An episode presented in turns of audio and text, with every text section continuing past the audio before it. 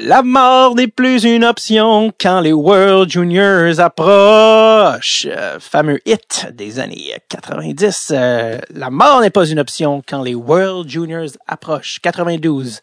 Richard Seguin. Alors, comment allez-vous les amis? J'allais dire les enfants.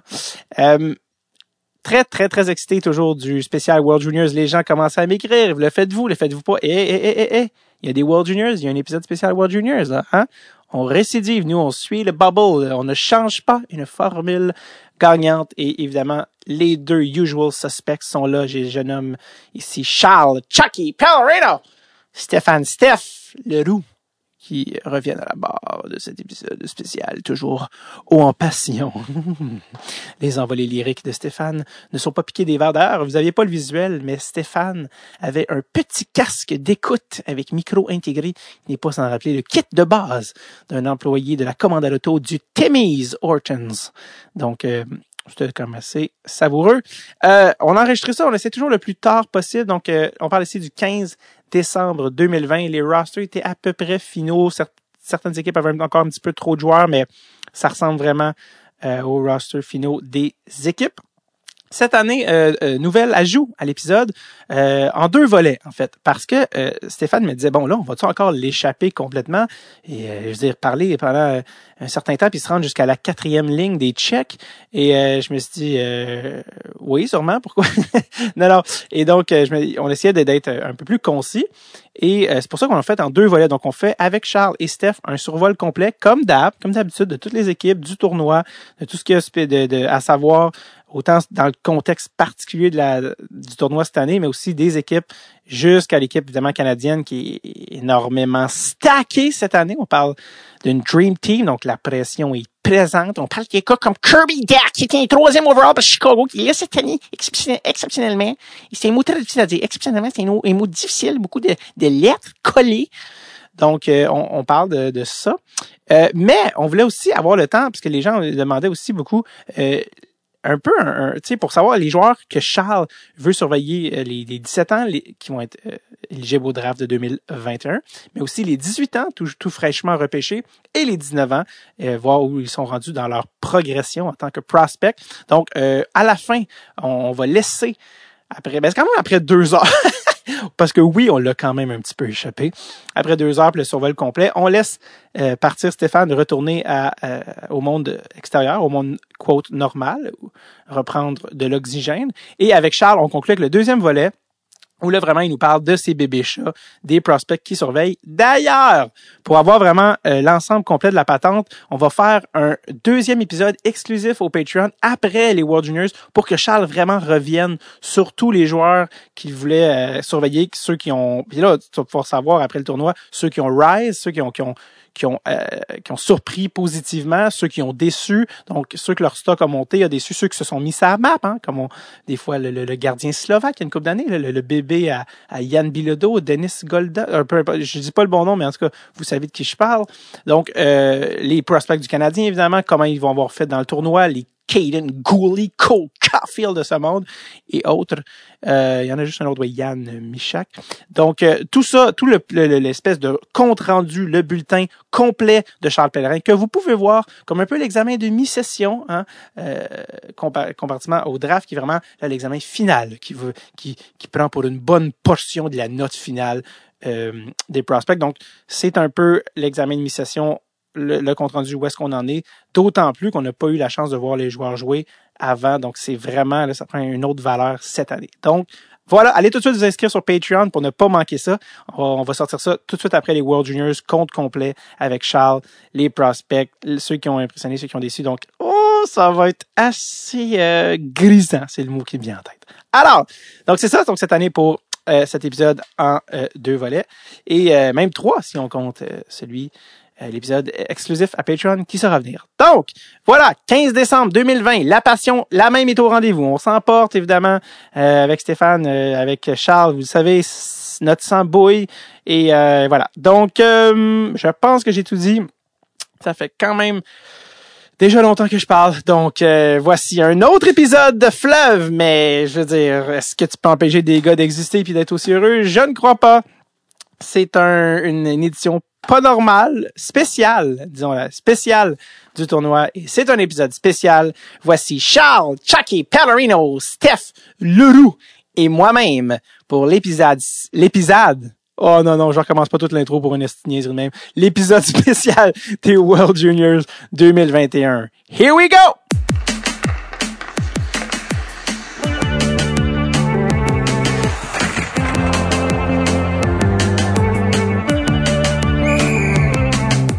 Tape avec David Bocage.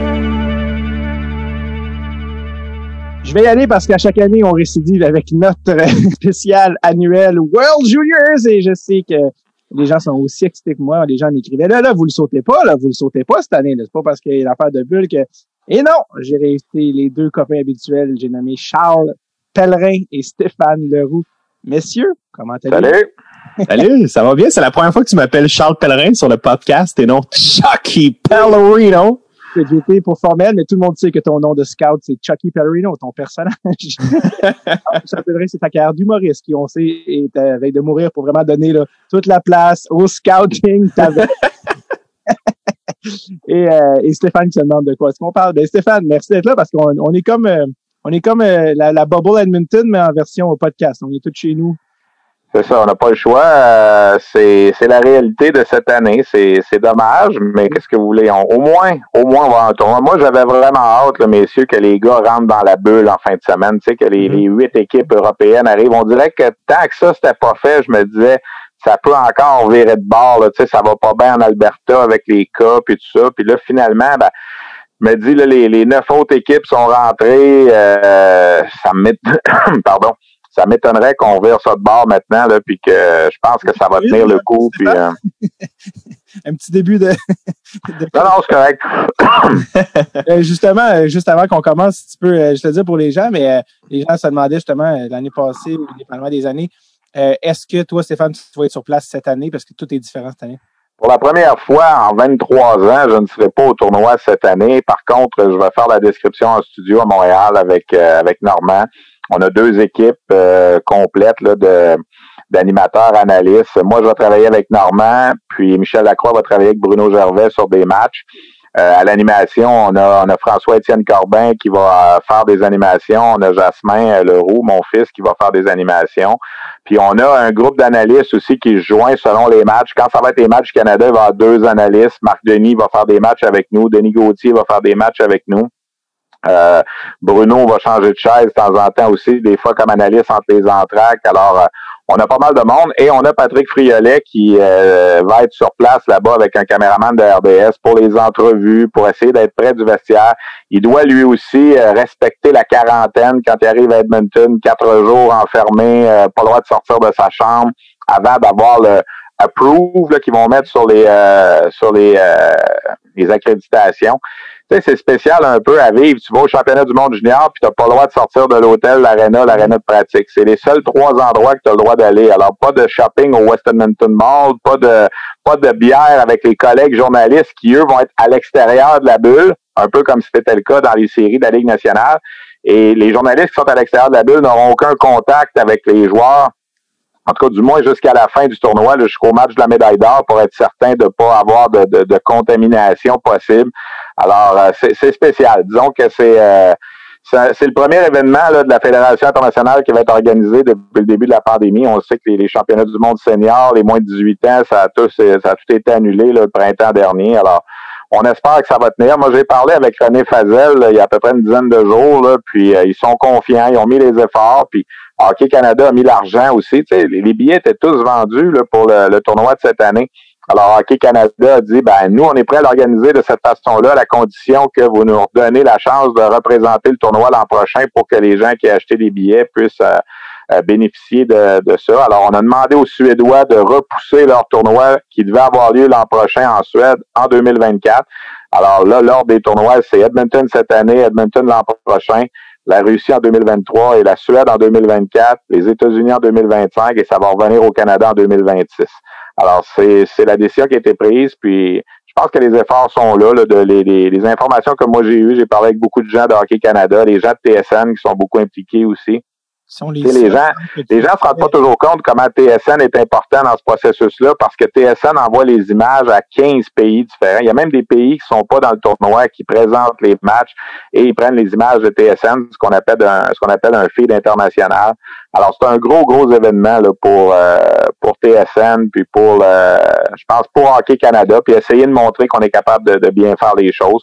Il y a eu des cas, malheureusement, il y a des joueurs qui ont testé positif, là, qui n'ont pas pu faire le voyage, mais dans l'ensemble, je pense que ça va quand même pas si mal. Là.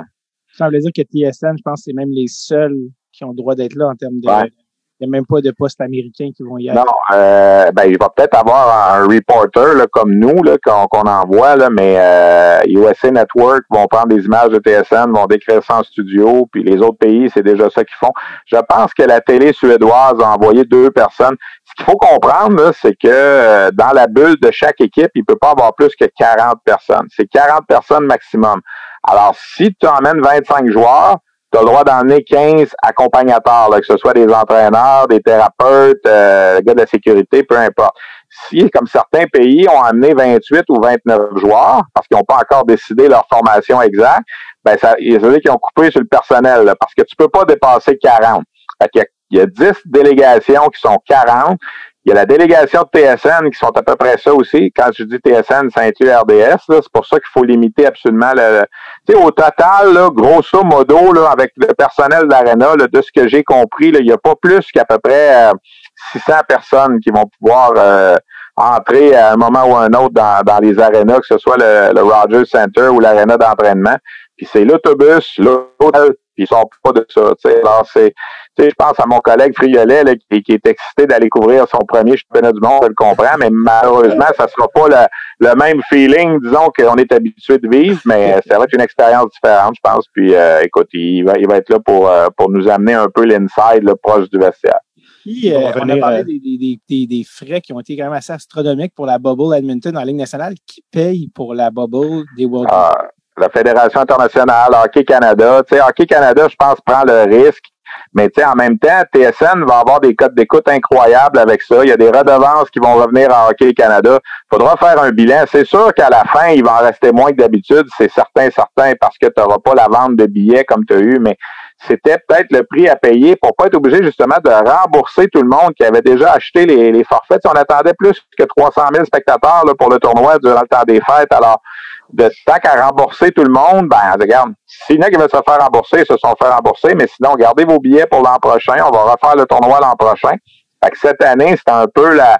Tu sais, dans le fond, là, ce qu'il faut. Euh, c'est comme si cette année remplace le tournoi de la Suède l'an prochain. Alors, il reste que pour le pour le Canada puis pour TSN, ça va être des matchs à heure de grande écoute, contrairement à si ça avait été en Suède l'an prochain. Tu sais, quand tu vas faire l'addition des deux là, cette année puis l'an prochain, tu vas avoir deux tournois au Canada à heure de grande écoute.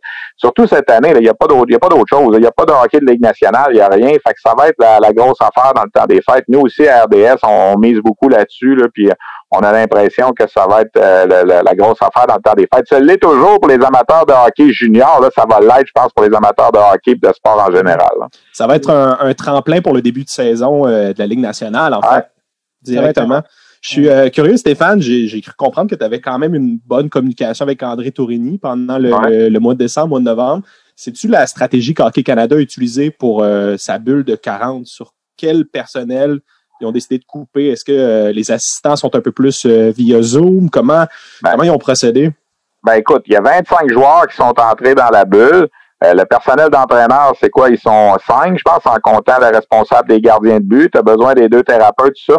Moi, j'ai l'impression qu'on a peut-être coupé, là, il y a un gars des communications qui va être là, Dominique Saillant, l'ancien du Canadien. Moi, j'ai l'impression qu'on a peut-être coupé à l'extérieur sur euh, le psychologue sportif, le troisième, euh, troisième personne pour l'équipement, la, la deuxième personne pour euh, des, des choses allant peut-être le gars de sécurité, je sais pas, mais c'était bien important de se limiter à 40. C'est pour ça que le Canada aurait pu entrer dans la bulle avec 27 joueurs, mettons, puis de jouer les deux matchs préparatoires 21-23 euh, contre les, Russes, la Suède, et décider par après qui on retranche. Tu peux sortir des gens de la bulle, mais tu peux pas en rentrer par après. Hmm. Alors, il y a des équipes, c'est ça qu'ils vont faire. Il y a des équipes, je pense qu'ils sont 28, 29 en ce moment, là, les Slovaques, les Tchèques.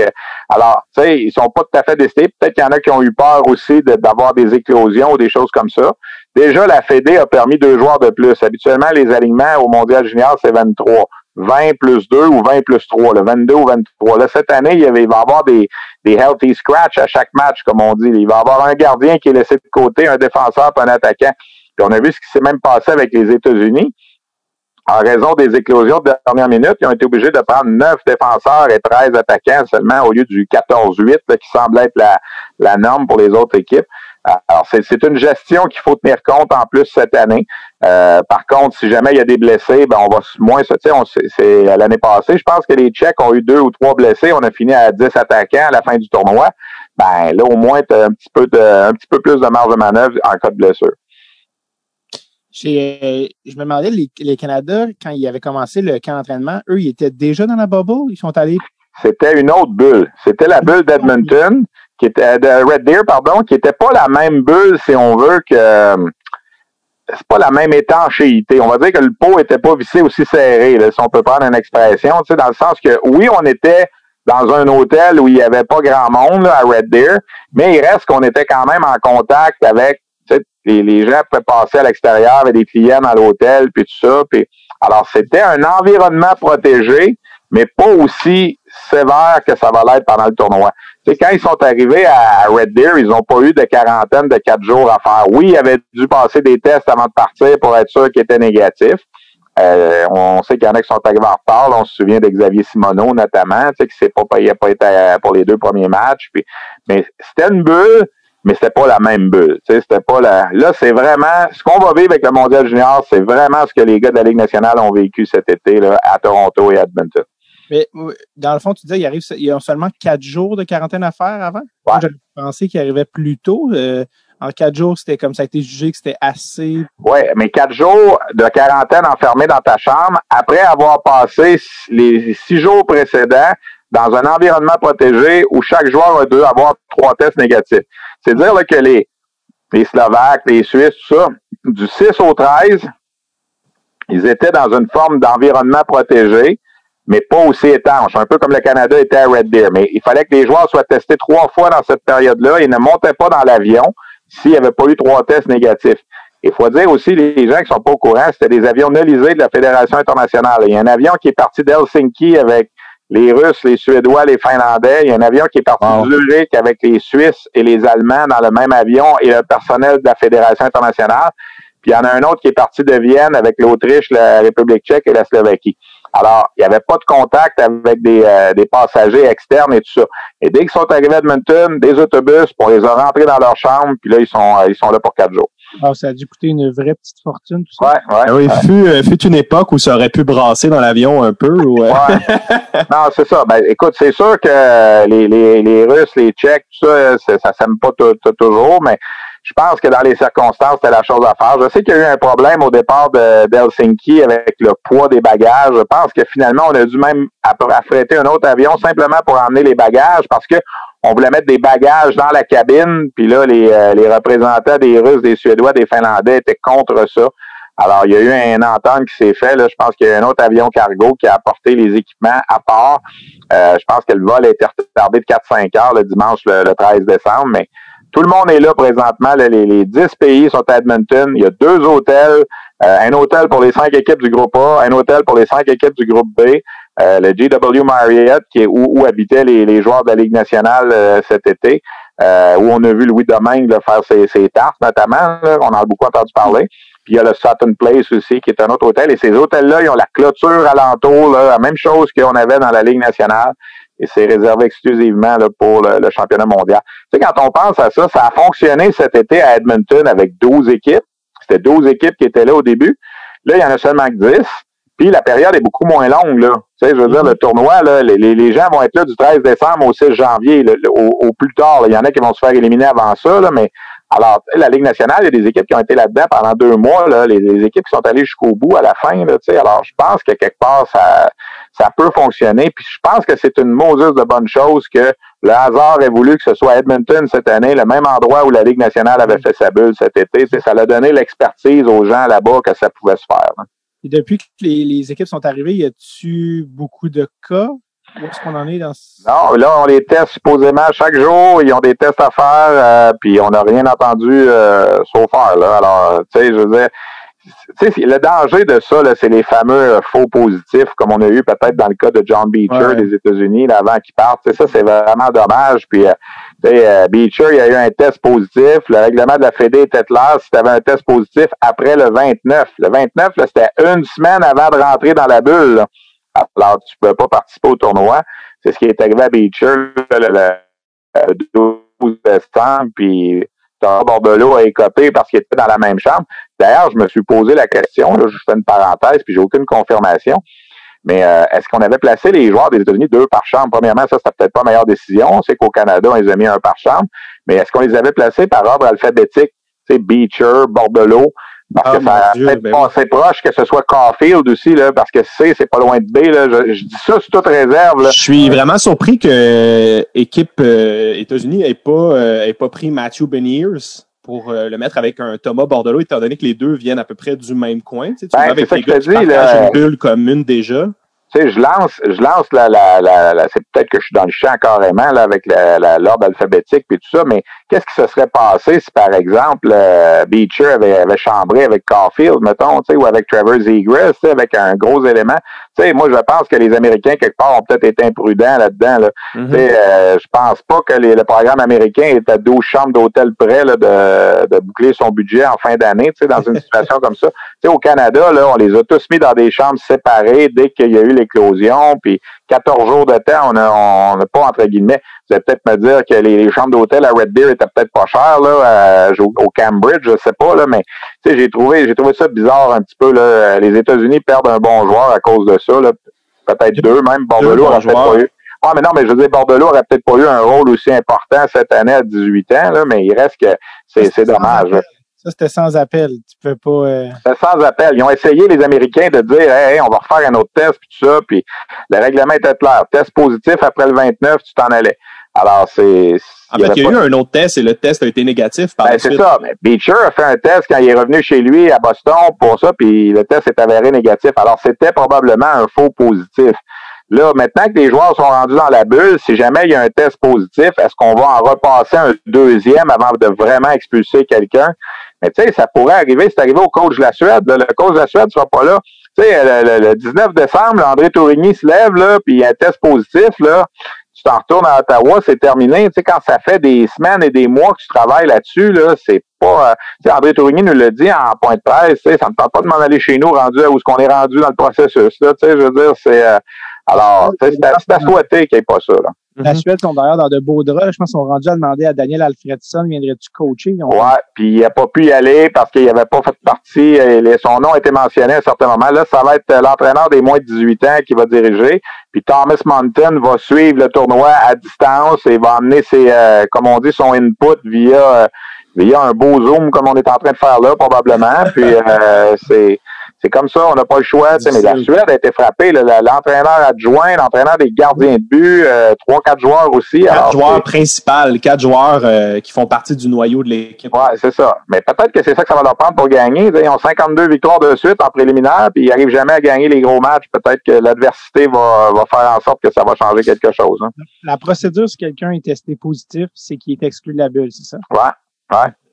Euh, il y a Michael. Puis, si jamais les gens ont des bracelets en ce moment à l'hôtel, puis c'est comme une géolocalisation, là. Fait que tu peux même pas là, euh, sortir de ta chambre là, tant que tu n'as pas eu l'approval de la Fédération internationale.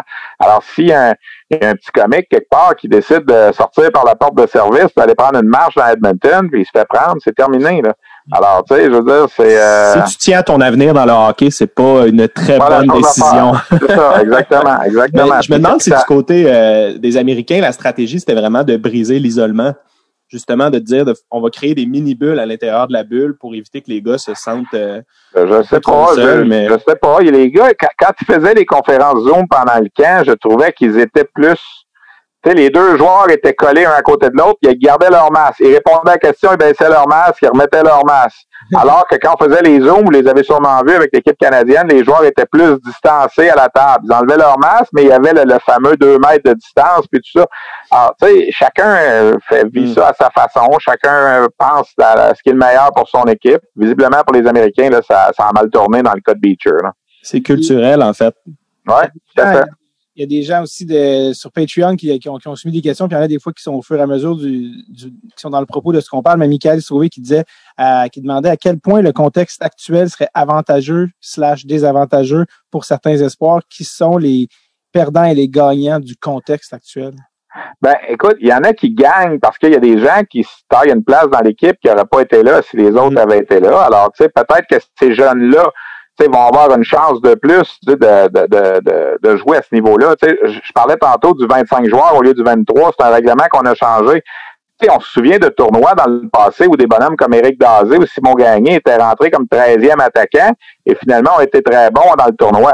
Là, il y a un gars qui, s'appelle Ryan Suzuki qui est rentré comme 14e attaquant peut-être qu'à un certain moment, il va profiter d'un gars qui joue pas bien ou d'une blessure, puis oups, il va, il va faire euh, quelque chose de gros, sais, qu'on n'aurait peut-être pas vu si on avait pris seulement 13 joueurs, 13 attaquants comme d'habitude. Même chose pour Jordan Spence à la défense, qui selon moi est huitième défenseur. Là. Spence et Suzuki, ce sont les deux joueurs canadiens qui, selon moi, profitent de la COVID, entre guillemets, pour euh, faire partie de l'équipe. Je pense qu'ils n'auraient pas été là ni un ni l'autre. Alors, dans chaque pays, il va en avoir comme ça. Puis parce que certains ont, subi des tests, je veux dire, ça en prend des gars là, pour remplacer les Suédois qui, qui, ont, qui ont testé positif ou pour remplacer Beecher puis Bordelot avec les États-Unis. Alors, il y en a qui vont en profiter, c'est sûr.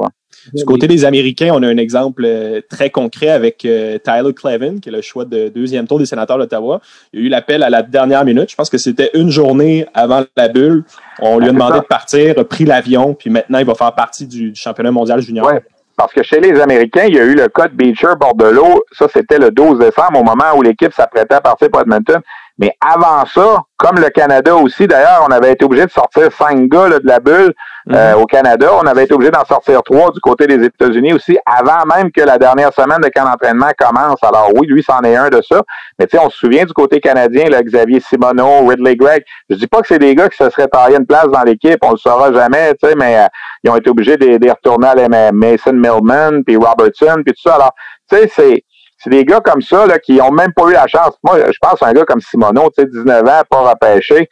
S'il était arrivé aux deux matchs préparatoires à temps, puis il avait laissé une impression, qui dit qu'il serait pas rentré comme 13e ou 14e attaquant, justement parce qu'il a une attitude exemplaire, puis tout ça. Puis qui dit qu'une fois rendu dans le tournoi pour quelqu'un qui se blesse, puis qui dit qu'il compte pas deux buts ou un but important comme comme Steenbergen ou Akil Thomas ça fait? Non, mais ça arrive, ça arrive, ces choses-là. Alors, tu sais, moi, je vous le dis, là, Simon Gagné, là, j'étais là pour décrire en 99, il est rentré là par la porte d'en arrière comme 13e attaquant, fini le tournoi avec 8 buts. Tu sais, ça fait que pas que ça a changé sa carrière, tu sais, mais c'est quand même quelque chose d'intéressant. De manière plus raisonnable, peut-être que Simonos, euh, à suite à deux matchs euh, préparatoires, disons pour l'équipe Canada, signe un contrat euh, de la Ligue nationale. Ça, ça justifie, ça lui donne une certaine crédibilité. En tout cas, sans signer un contrat, parce qu'il va falloir qu'il soit repêché de nouveau. Si jamais tu veux, à moins que tu l'invites, il aurait peut-être pu obtenir une invitation. Tu sais, si s'il se présente au Cannes dans des conditions normales, comme tu dis, puis qu'on le garde, puis qu'on le fait jouer des matchs contre les étoiles universitaires, je suis là à ces matchs-là habituellement. Il y en a toujours des dépisteurs, là. C'est sûr que les dépisteurs vont regarder euh, les, les, gars qui sont pas repêchés, puis lui, c'en est un, tu sais. Peut-être qu'il y aurait eu une invitation pour un camp professionnel, c'est sûr, là. Est-ce que lui, c'est un test positif? Lui, c'est un contact avec un test positif, mm-hmm. de ce qu'on a su, là. C'est encore plus frustrant, disons. Ouais, c'est ça. Mais, ah, mais lui, ce qui l'avait retardé, ce qui était plus frustrant, c'est qu'il est arrivé tard à Red Deer. Il n'a pas été capable d'arriver pour les deux premiers matchs intra-équipe, là. Là, je remonte au, euh, au 20, 20, 22 novembre, dans ce coin-là, là, juste avant qu'on rentre dans la quarantaine de deux semaines. Parce qu'il était arrivé le vendredi seulement à Red Deer, alors que les autres étaient là depuis le lundi. Euh, il n'a pas fait les quatre jours de pratique avec les autres. Comme il n'avait pas pratiqué, on l'a pas fait jouer les deux premiers matchs, 22, 21, 22. Puis là, le 23, on est rentré dans une quarantaine pour deux semaines. Fait lui, dans le fond, là, il est allé passer deux semaines d'une chambre d'hôtel à Red Deer sans sortir, puis il est revenu. Là. Ouais, c'est comme on appelle des vacances de rêve. Ouais, c'est ça. Euh, euh, génial. Ben, écoute, euh, commençons. Tantôt, ça me faisait rire parce que dans ton envolée, euh, Stéphane, avais une sonorité, il y avait une musicalité. François Pérus t'a dit qui dit, puis qui dit, puis qui dit? On le savait. Ah. OK. Bon, je savais, pas que j'avais du Pérus en moi, là, ça. ah, faut jamais sous-estimer. on a tous le virus de Pérus. ben, écoute, lançons-nous, messieurs, et on va, après qu'on a mis le feu aux poudres, rentrons un peu dans le survol des équipes. Et je vais commencer avec peut-être pas la, plus populaire, mais vu qu'elle a un joueur d'exception, elle attire notre attention. je parle de M. Tim Stuchle en Allemagne qui est en train, ben, l'Allemagne qui est en train de devenir éternellement, de se mettre sa map, là, tranquillement, pas vite, avec Dreisaitl qui, qui casse tout ça. On commence vraiment avec les Allemands, là? Ben, écoute, tellement pas les mettre au milieu pour être comme, ouf, qu'il y a un petit down parce que faut que tu saches que l'Allemagne, c'est même pas dans le top 3 des pays. Je veux dire, quand l'Autriche puis la Slovaquie, je trouve que c'est. Ouais.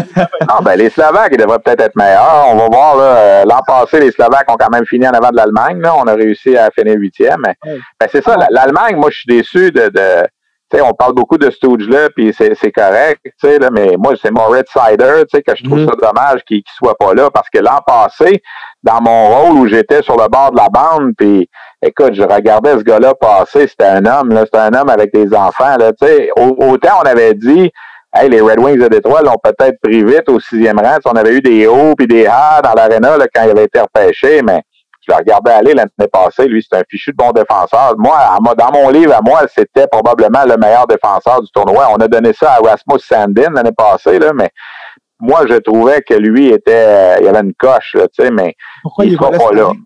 Non, il sera pas là. Il va demeurer avec son équipe en Europe. Alors, euh, il sera pas là. Euh, Moi, des, la part des Red Wings.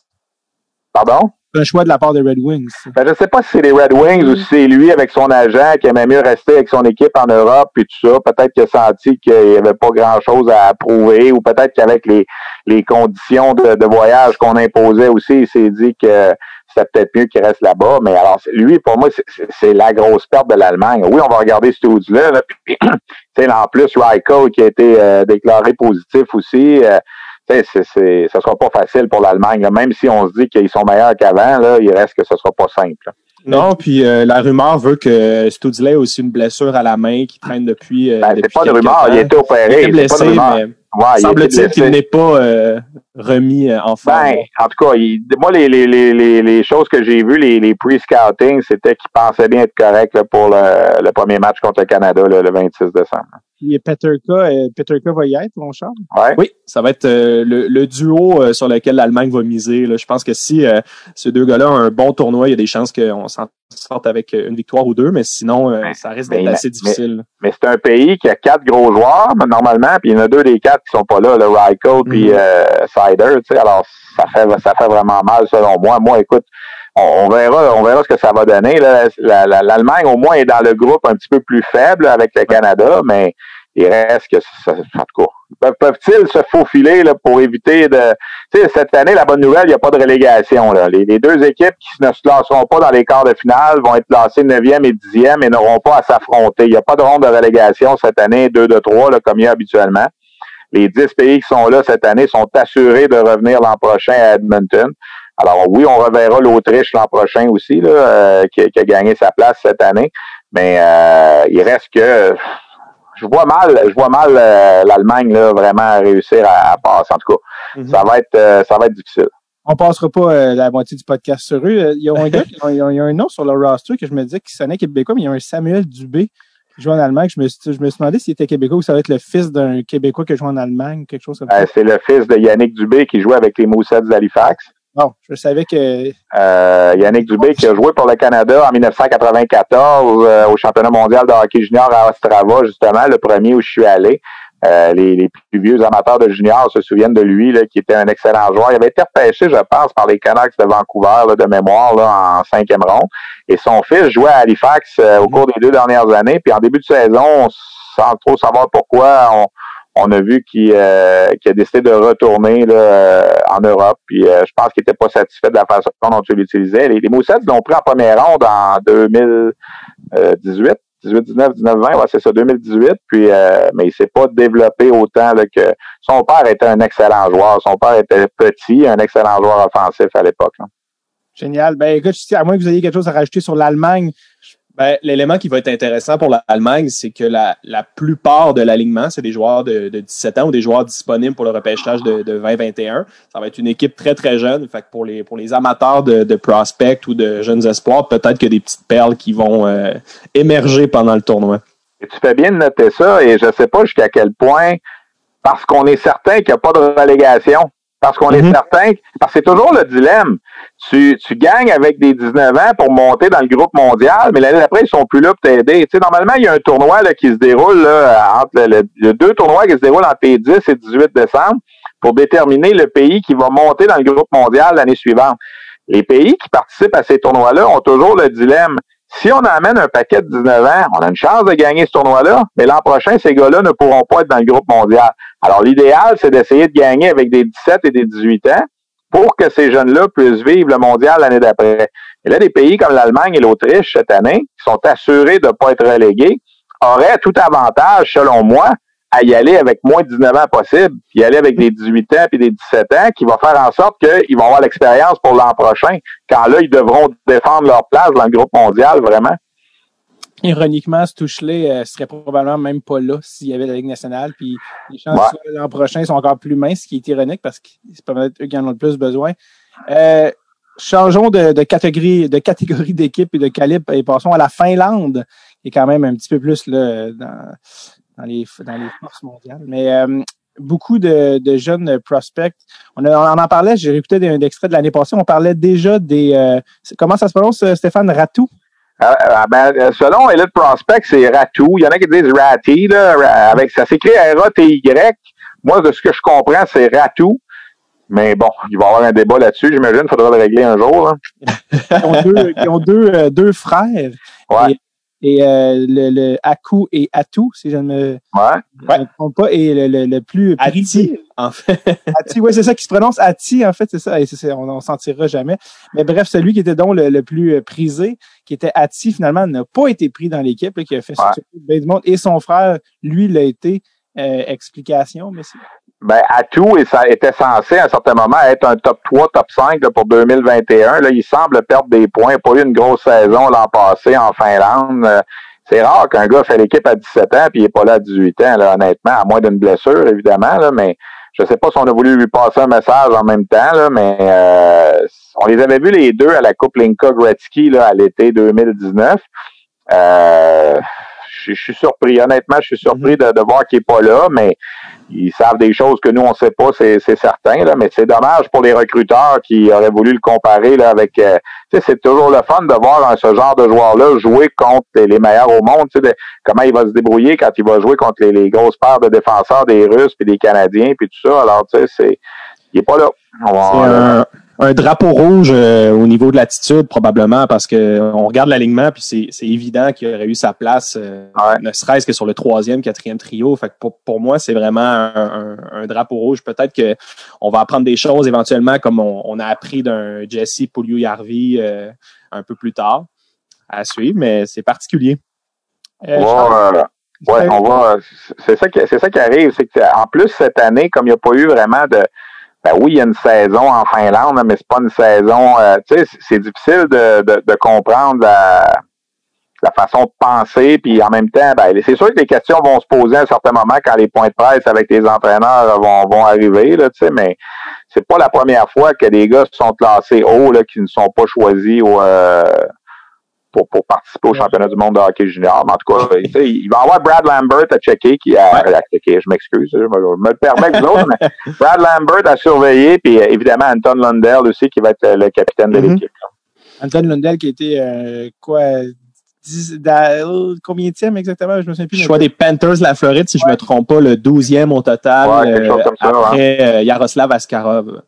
pas Ouais. mélanger avec tous les autres Lundell donc un qui joue à Dallas Euh, mais Mais ouais, moi, je pense que c'est son occasion à lui de prouver que c'est un futur centre euh, top 6. Il y a plusieurs personnes qui doutaient de son potentiel offensif, mais tant qu'à moi, ça va être le catalyseur chez les, les Finlandais. L'équipe a une belle profondeur, mais euh, manque un peu euh, de, de joueurs étoiles, selon moi. Fait que ça va être l'occasion pour Anton Lundell de démontrer ses habiletés. est-ce que Ville la- Enola est la- un joueur étoile? Pardon? est-ce que Ville Enola tu le comptes comme un joueur étoile? Ben, c'est un gars qui a de l'expérience euh, au niveau euh, Ligue nationale un petit peu avec Winnipeg puis tout ça. C'est la Finlande, le problème, c'est souvent, comme je le disais, tout ou rien. Gagne la médaille d'or, ils finissent septième. Gagne la médaille d'or, ils finissent neuvième. On dirait qu'on n'a pas de, de constance encore. On sait qu'ils sont capables de gagner, ils sont capables d'avoir de bonnes équipes. Mais je pense sincèrement cette année que, tu sais, on dit toujours qu'il y a cinq pays qui peuvent gagner. Je pense que la Finlande est vraiment cinquième, là. Tu sais, je veux mm-hmm. dire, si on a, tu le Canada favori, les Russes, les, les Américains, les Suédois, là, mais je pense que la Finlande, il faut la mettre une petite coche en dessous, là. Euh, malgré tout. Là, tu sais, là, je, suis, d'accord. C'est le défi des plus petites nations, en fait, euh, d'une année à l'autre. Tu ne sais pas si tu vas avoir un, un, joueur étoile ou si tu vas avoir assez de profondeur pour euh, affronter les pays comme le Canada ou les États-Unis. Euh, fait que je pense que c'est un peu leur problème. Par contre, cette année, euh, très bon gardien de but, une défensive assez solide, donc ça peut toujours surprendre. Moi, j'ai hâte, en tout cas, j'ai hâte de voir Brad Lambert euh, à, ce niveau-là. Là, tu sais, ça fait pas finlandais comme nom. C'est comme l'ancien gardien Christopher Gibson des Saguenayens, là, qui était finlandais aussi, qui avait été joué pour la Finlande au Mondial Junior. Là, mais, mais dans le cas de, de Brad Lambert, c'est ce qu'on appelle un, un late. Là, donc, euh, il n'est pas, euh, pas admissible avant 2022. Euh, il y a, des, euh, origines canadiennes, puis on dit, j'ai hâte de voir quand on va voir les, premiers euh, les premières formations, on dit qu'il va jouer sur les deux premiers trios probablement, même si c'est un des plus jeunes de l'équipe, un des plus jeunes du tournoi. Alors ça, ça va être intéressant pour les Finlandais. Vraiment, de ce que j'ai pu, de ce que j'ai pu lire sur lui jusqu'à présent, il y a certains qui avancent que c'est déjà un des meilleurs patineurs en Liga en Finlande. Donc à 16 ans, c'est assez impressionnant. Ouais. ouais.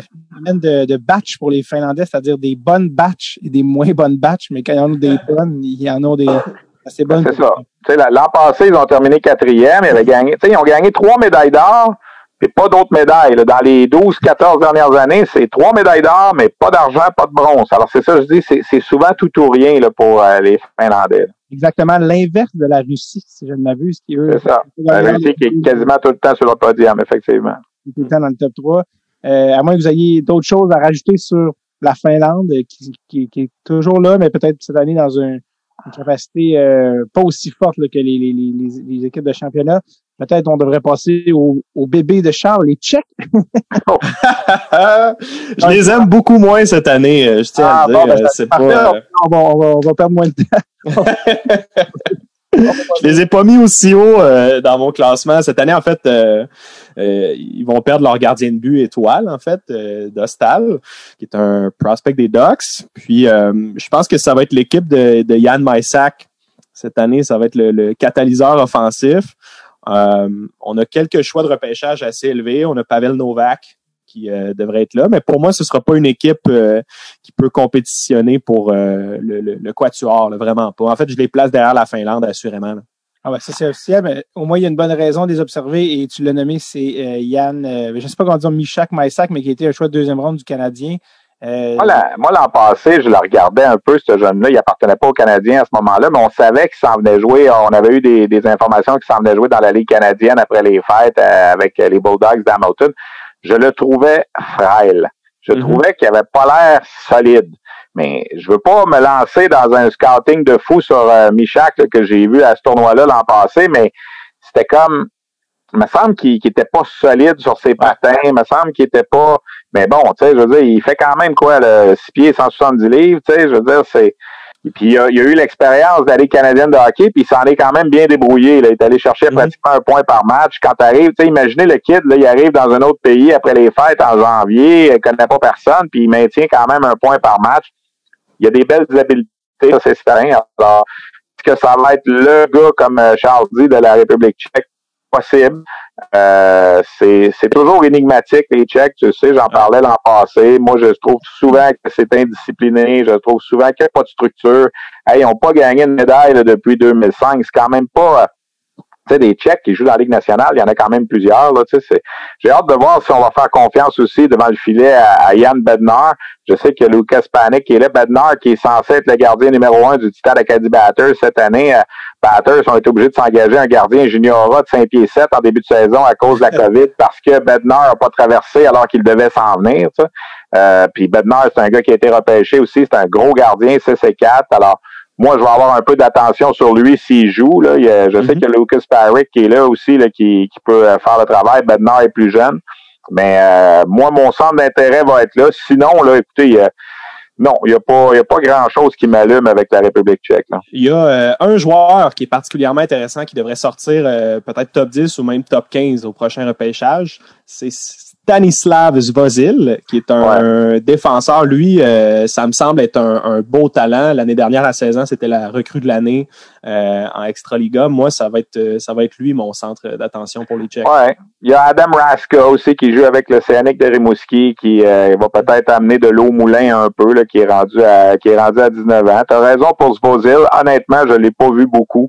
Euh, c'est pas quelqu'un en ce moment là, que je vois là, vraiment euh, en avant des, des espoirs pour 2021, les, les, les principaux qu'on parle. Même s'il n'y a pas de numéro un là, euh, prédéfini, peut-être qu'après ce tournoi-là, on sera capable de faire un classement de certains espoirs qu'on va voir là, que on, comme Beaniers, entre autres, des États-Unis. Là, mais tu sais, c'est c'est dommage que c'est, c'est peut-être pas tous les, les meilleurs espoirs qui sont là cette année. Là. Laisse, juste. vas-y, vas-y. Non, j'allais juste dire, euh, pour complémenter sur euh, Yann Maïsak, je suis d'accord avec toi au niveau du, coup de patin. Je le trouve flottant un peu. On dirait que ses lames euh, sont pas profondément assises dans, dans la glace. C'est comme s'il était toujours un peu, un peu trop sur la pointe des pieds au niveau de son style de jeu, c'est plus un joueur qui est efficace euh, nord-sud. Puis j'ai l'impression que les Tchèques euh, auraient besoin d'un transporteur de rondelles, quelqu'un capable de diriger un peu l'attaque. Fait j'ai hâte de voir comment ça va évoluer, mais je pense que ça va être leur, difficulté, en fait, d'amener la rondelle en zone offensive puis de la, de la maintenir. Est-ce que flottant et frêle sont des synonymes? Complètement. Ben, c'est plus précis, c'est une petite. Ouais, c'est correct. C'est bon. Moi, j'ai dit le trop frêle, toi, tu trouves flottant. C'est correct. Ça, ça doit se ressembler. Euh, on aura appris que ce sont des synonymes ici. Euh, euh, ne laissons pas l'intérêt descendre la flamme, devenir trop basse et enchaînons avec la Suède. alors que la Suède, bon, ça, on en a parlé, là, mais une espèce de contexte un peu bizarre avec les coachs et la COVID. Oh, est-ce qu'on entend euh, Yann? Euh, pas Yann, excuse. Euh, Stéphane? Stéph... Oh! Non, légère connexion instable peut-être oh, en ce moment. On n'entend plus Stéphane. Je profite de la petite défaillance du kit euh, headphones Radio Shack de Stéphane pour vous rappeler que pour avoir accès vraiment à tout le compte rendu des World Juniors de Charles, vraiment le bulletin de mi-session de tous les joueurs, les prospects à surveiller autant pour le draft de 2021 que les prospects du Canadien, que les autres. Euh, pour ceux qui suivent vraiment le, spécial repêchage à chaque année, Charles fait vraiment un suivi sur ces petits bébés chats qu'il suit. Et eh bien ça, ça se passe sur Patreon. Donc allez faire un tour patreon.com slash En plus, vous avez vous allez avoir les épisodes d'avance, toujours deux semaines d'avance. Vous avez la chance de poser des questions directement à Charles.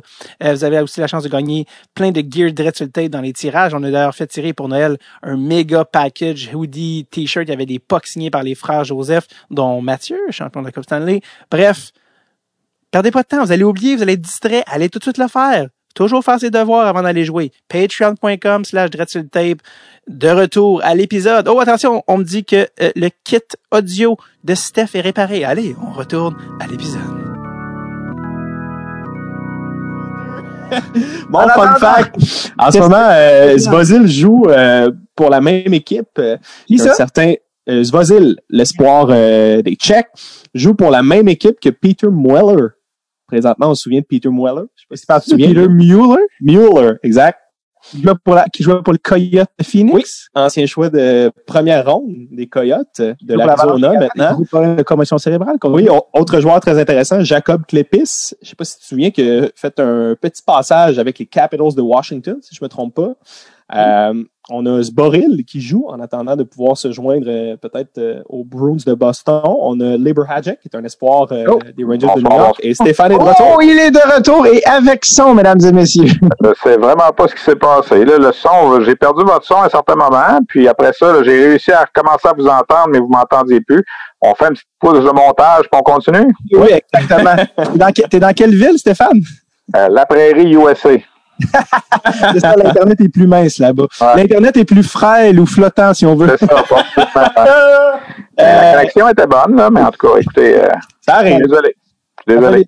On était rendu, en fait, on était en train d'aborder le, le bateau qui est la Suède, qui euh, sont dans une position assez périlleuse avec euh, leur staff qui, qui a été décimé par la pandémie, mais qui, dans le fond, ont quand même plusieurs le visage euh, retournant. Donc, euh, je vous laisse, je te laisse commencer, Charles, pour nous parler un petit peu de la, Suède. Ouais, ben la Suède euh, a un combo redoutable, c'est-à-dire plusieurs gardiens de but de haute qualité et une défensive monstrueuse. Encore une fois, les Suédois, comme l'année dernière, euh, vont pouvoir miser sur Victor Soderstrom, qui est un joueur que j'affectionne particulièrement. On a euh, Björn Fott, qui euh, a été prêté par les Kings de Los Angeles, qui a joué quelques matchs, en fait, qui a joué toute la saison en Ligue américaine à 18 ans l'année dernière. seule déception pour moi du côté des Suédois, c'est William Eklund, qui, euh, qui est un espoir de, de, 17 ans, maintenant 18 pour euh, le repêchage de 2021. Eklund, euh, son stock ne fait que monter depuis le début de la saison. C'est un joueur qui produit présentement en, Ligue suédoise, en Ligue élite suédoise. il joue pour euh, Gardens, puis sa production présentement est supérieure à un certain Alexander Holtz. Tiens, tiens, tiens. Donc, euh, je pense que ça va être une, une énorme perte pour euh, les Suédois. Ça aurait probablement été le centre euh, numéro un ou deux de l'équipe. on a perdu aussi William Wallander, qui aurait été un très bon défenseur à l'arrière. On a Albin euh, je je sais pas comment le prononcer à chaque fois, mais je, pense que c'est un des joueurs qui fait partie de, de du, du cœur de l'équipe, qui amène un, certain élément émotif aux Suédois. Puis je pense que ça va manquer, ça va manquer cruellement. Et pourquoi je vois pas le nom d'Alexander Holtz sur le roster? Le roster de? De la, de la Suède. Holtz. Ah, pour moi, tu n'es pas sur le bon roster, là, mais euh, Holtz et Raymond euh, devant. Je sont là. Là, ouais. Raymond, je l'ai vu, mais j'ai Holtz, je suis sûr qu'il n'était pas resté en Ligue Pro. Là. Je, je suis pas fou. Non, non, il est là. Il est là. Euh, Holtz, Raymond. Tu n'as pas parlé, euh, Charles. Moi, j'adore Philippe Broberg. J'ai hâte de voir. Philippe Broberg, j'avais découvert au, Linka Gretzky là, euh, à l'été 2018, euh, qui est vraiment un premier choix des Oilers d'Edmonton. Je sais pas si un jour il va régler une partie des problèmes défensifs des Oilers, mais tu as parlé des gardiens tantôt, c'est vrai, mais ils peuvent pas les mettre les deux dans le filet en même temps. Là, je veux dire, j'ai hâte de voir si on va y aller avec Wallstead ou Annefeld. Euh, qui, qui, est un espoir, probablement le le, le, le Askarov de 2021, là, ce qui sera un choix de première ronde aussi élevé, on verra, mais c'est un gardien qui euh, dont on parle beaucoup. C'est un gros bonhomme, euh, CC3, 2-15. J'ai hâte de voir. Je pense que la Suède, ça va beaucoup être Raymond et Holtz. Tu as nommé tous les autres tantôt, mais ces deux, ces deux joueurs-là là, arrivent vraiment là, à, ben, je dis arrivent, dans le fond. Euh, ils ont toujours été euh, ils ont, spectaculaires. non, mais ce que j'allais dire, c'est qu'ils ont que 18 ans. Ils pourraient encore techniquement être là l'an prochain, là, mais je veux dire, c'est ces deux gars qu'on voit grandir ensemble pour la Suède depuis un fichu de bout de temps. Tu sais, la Suède, c'est le, le mystère de la caramel au mondial junior. Là, tu sais, je veux dire, comment tu peux faire pour, pendant 13 ans de suite, être 4 et 0 en phase préliminaire, puis sortir de là avec une seule médaille d'or? C'est 52 victoires en 52 matchs. Là. Oui, leur séquence, ça va être mise à rude épreuve cette année parce qu'ils ont un gros groupe là, à, à affronter avec les Russes et les Américains en, phase préliminaire. Mais quelque part, je pense que la Suède a, de l'adversité. Est-ce que ça va bien les préparer à, mieux jouer quand les matchs, euh, les matchs de médailles vont arriver? Euh, ils doivent être considérés parmi les favoris. Euh, ils ont gagné, ils ont gagné en 2012, là, ça a pris tout, là, ça a pris un match de 1-0 en prolongation pour qu'ils gagnent. Sinon, on parlera encore de, ils ont une médaille d'or depuis 1981 avec tous les bons joueurs qui ont passé là, les frères mm. Sedin, Matt Sundin, Peter Forsberg, euh, on peut tous les nommer, les Suédois des 15-20 dernières années. c'est jamais le même groupe, c'est jamais les mêmes entraîneurs, mais c'est toujours la même, j'aime pas ça ce mot-là, mais le même choke qu'on dirait là, durant les, les matchs importants. C'est pas d'hier. Je me rappelle en 94, le premier championnat mondial junior, je suis allé, là, ils avaient 6 et 0 avant la, dernière match. Pas de finale dans ce temps-là, c'était cumulatif. Le Canada avait nul 5 victoires. Alors, ça prenait juste un match nul pour les Suédois pour gagner la médaille d'or. Pas être capable d'aller chercher. Ils se sont fait battre. Kenny Hansen était là, puis tout ça. Il y a Niklas Sundström. Euh, c'est très, très difficile à expliquer ce qui se passe avec ce, ceci étant dit. Ils ont des bons joueurs. Individuellement parlant, ils ont de très, très bons joueurs. Ils développent beaucoup de joueurs de hockey depuis plusieurs années. Puis c'est, on va voir, c'est le mystère de la caramel qui va se poursuivre. C'est pas l'année 94 où Forsberg a établi un record pour le plus de. Non, ça c'est 93. 93, OK. 93, 31 points en 7 matchs. Pensez-y deux minutes, là. 31 points en 7 matchs. C'est sûr qu'il avait fait 10 contre le Japon dans un match, là, mais euh, enlève quand même le Japon, là. C'est 21 points dans 6 autres matchs, là, quand même, là, tu sais, à ce niveau-là, là. Tu sais, c'est, il jouait avec, euh, justement, Sandstrom. Sandstrom était revenu l'année d'après, là, mais, euh, non, non, ça sera jamais battu, ce record-là, le 31 points en 7 matchs. Il y, a des joueurs qui jouent 3 ans au Mondial Junior qui font même pas ça. C'est fou. Là. Je pense que ces points totaux des World Juniors m'ont 42. C'est ça, 42, c'est ça. 42 en deux ans. il avait fait 11 points l'année d'avant à 18 ans, en 92, puis 31 en 93. Tu sais, le, meilleur Canadien de l'histoire, c'est Eric Lindros, qui n'a fait 31, mais en trois ans, en trois participations. Tu sais, que... Il y a aussi ton, euh, le gars que tu aurais aimé voir le Canadien oui. Theodore Niederbach? Moi, j'aurais beaucoup aimé euh, en deuxième ronde. Moi, je l'aurais pris euh, bien avant Luke Tuck, personnellement. L'avenir nous le dira. Mais euh, j'ai l'impression que ça va être lui qui va être euh, choisi pour piloter euh, Raymond et Holtz. Euh, je sais pas comment ils vont disposer ça. Peut-être que Raymond va jouer au centre une partie du tournoi, mais j'ai l'impression que ça va être un des éléments offensifs au niveau de la Suède. Lucas Raymond, là, pour ceux qui ne savent pas, le quatrième choix au total là, par des trois cette année, qui est récidivé avec évidemment leur préféré, les Suédois. par rapport à notre bon vieux Mathias Norlinder, était-tu trop vieux? oui, trop vieux. vieux cette année, ouais. Il était septième défenseur l'an passé à 19 ans, puis cette année, trop vieux. Il y a un autre joueur aussi qui a manqué par quelques jours, c'est Nils Hoglander. Je crois que c'est 12 hmm. jours qu'il séparait d'une participation au tournoi. Lui, ça aurait été un élément euh, important pour le club. Il était en train de, de, mettre des, des, highlights là, à profusion dans la Ligue euh, suédoise avec des buts entre les jambes, tout ça. Donc, évidemment. un Michigan par jour pour euh, ah Hoglander. un Michigan par jour, puis il a été pris en deuxième monde par Vancouver. Ça va rejoindre je pense que les Peterson et, autres Suédois là, incessamment à Vancouver, ils vont être, ils vont être assez dangereux, Vancouver, avec euh, leur groupe de jeunes. Emile Andrew aussi, je pense que tu aimais un peu, non, Charles, qui est là aussi? Qui euh, oui, je l'aimais bien. Un choix tardif pour moi de, deuxième ronde. C'était à peu près là que je l'avais classé. Euh, j'ai hâte de voir Elge Grants aussi. Moi, je préférais Elge Grants. Moi, j'ai été très surpris de ne pas le voir partir en première ronde. C'est un gros bonhomme de 6 pieds 4 pouces, pas loin de 200 livres, très mobile présentement, euh, il joue en Ligue élite suédoise et ça, ça, se passe très, très bien. Fait que je pense que c'est le, genre de joueur qui peut euh, monter tranquillement dans le top 4 euh, de l'équipe. Ah ben écoute, euh, la, Suède qui évidemment a toujours été à surveiller, leur, évidemment avec Raymond et compagnie. il va, falloir, va falloir juste voir peut-être en terminant sur la Suède l'impact que tout ce qui s'est passé a eu. Le, fait que l'entraîneur est pas là, le fait que les adjoints sont pas là. Tu sais, imaginez le Canada qui s'entraîne avec André Tourigny, puis euh, Michael Dick, puis Mitch Love, puis là deux semaines avant qu'on fasse le tournoi, euh, on change le personnel au complet. Tu sais, on sait des fois qu'est-ce que ça peut amener un changement d'entraîneur. On l'a vu le Canadien dans la bulle quand Kirk Muller est arrivé à la fin avec à la place de Claude Julien, tu sais, il a, changé quelques petites choses. Alors, est-ce que ça peut être positif ou au contraire, ça va être négatif? Ben, on, sera en mesure de l'analyser le, 6 janvier. Petite euh, prédiction de mon côté, je crois que Victor Soderstrom sera le défenseur du tournoi, oh. personnellement. Je rappelle qu'il est un choix de première ronde des Coyotes, qui est euh, très bon. Euh, pour la prochaine équipe, je vais l'approcher différemment. Y a-tu quelque chose à dire sur la Suisse ou pas? Parce qu'on n'est pas obligé non plus. Il y a un seul joueur que moi, j'ai du junior majeur, là, Stéphane, qui sont là, Noah Patnaud, par exemple. Ouais, Noah Patnaud, qui honnêtement a volé le poste de numéro un là, à Saint-Jean cette année, euh, même si euh, on, a, on est allé chercher un gardien de 20 ans à Rimouski en début de saison parce qu'on n'était pas convaincu. Puis finalement, Noah Patnaud joue bien là, depuis le début de l'année, mais non, je trouve qu'il n'y a pas grand-chose à dire sur, euh, sur la Suisse. Là.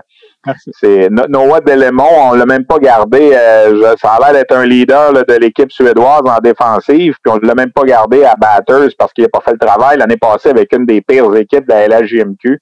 Euh, honnêtement, tu, tu regardes ça, là, Gaétan Jobin qui a joué à, Charlottetown un petit peu, puis moi, moi, il n'y a pas grand-chose qui m'allume dans cette euh, équipe-là. J'ai hâte de voir.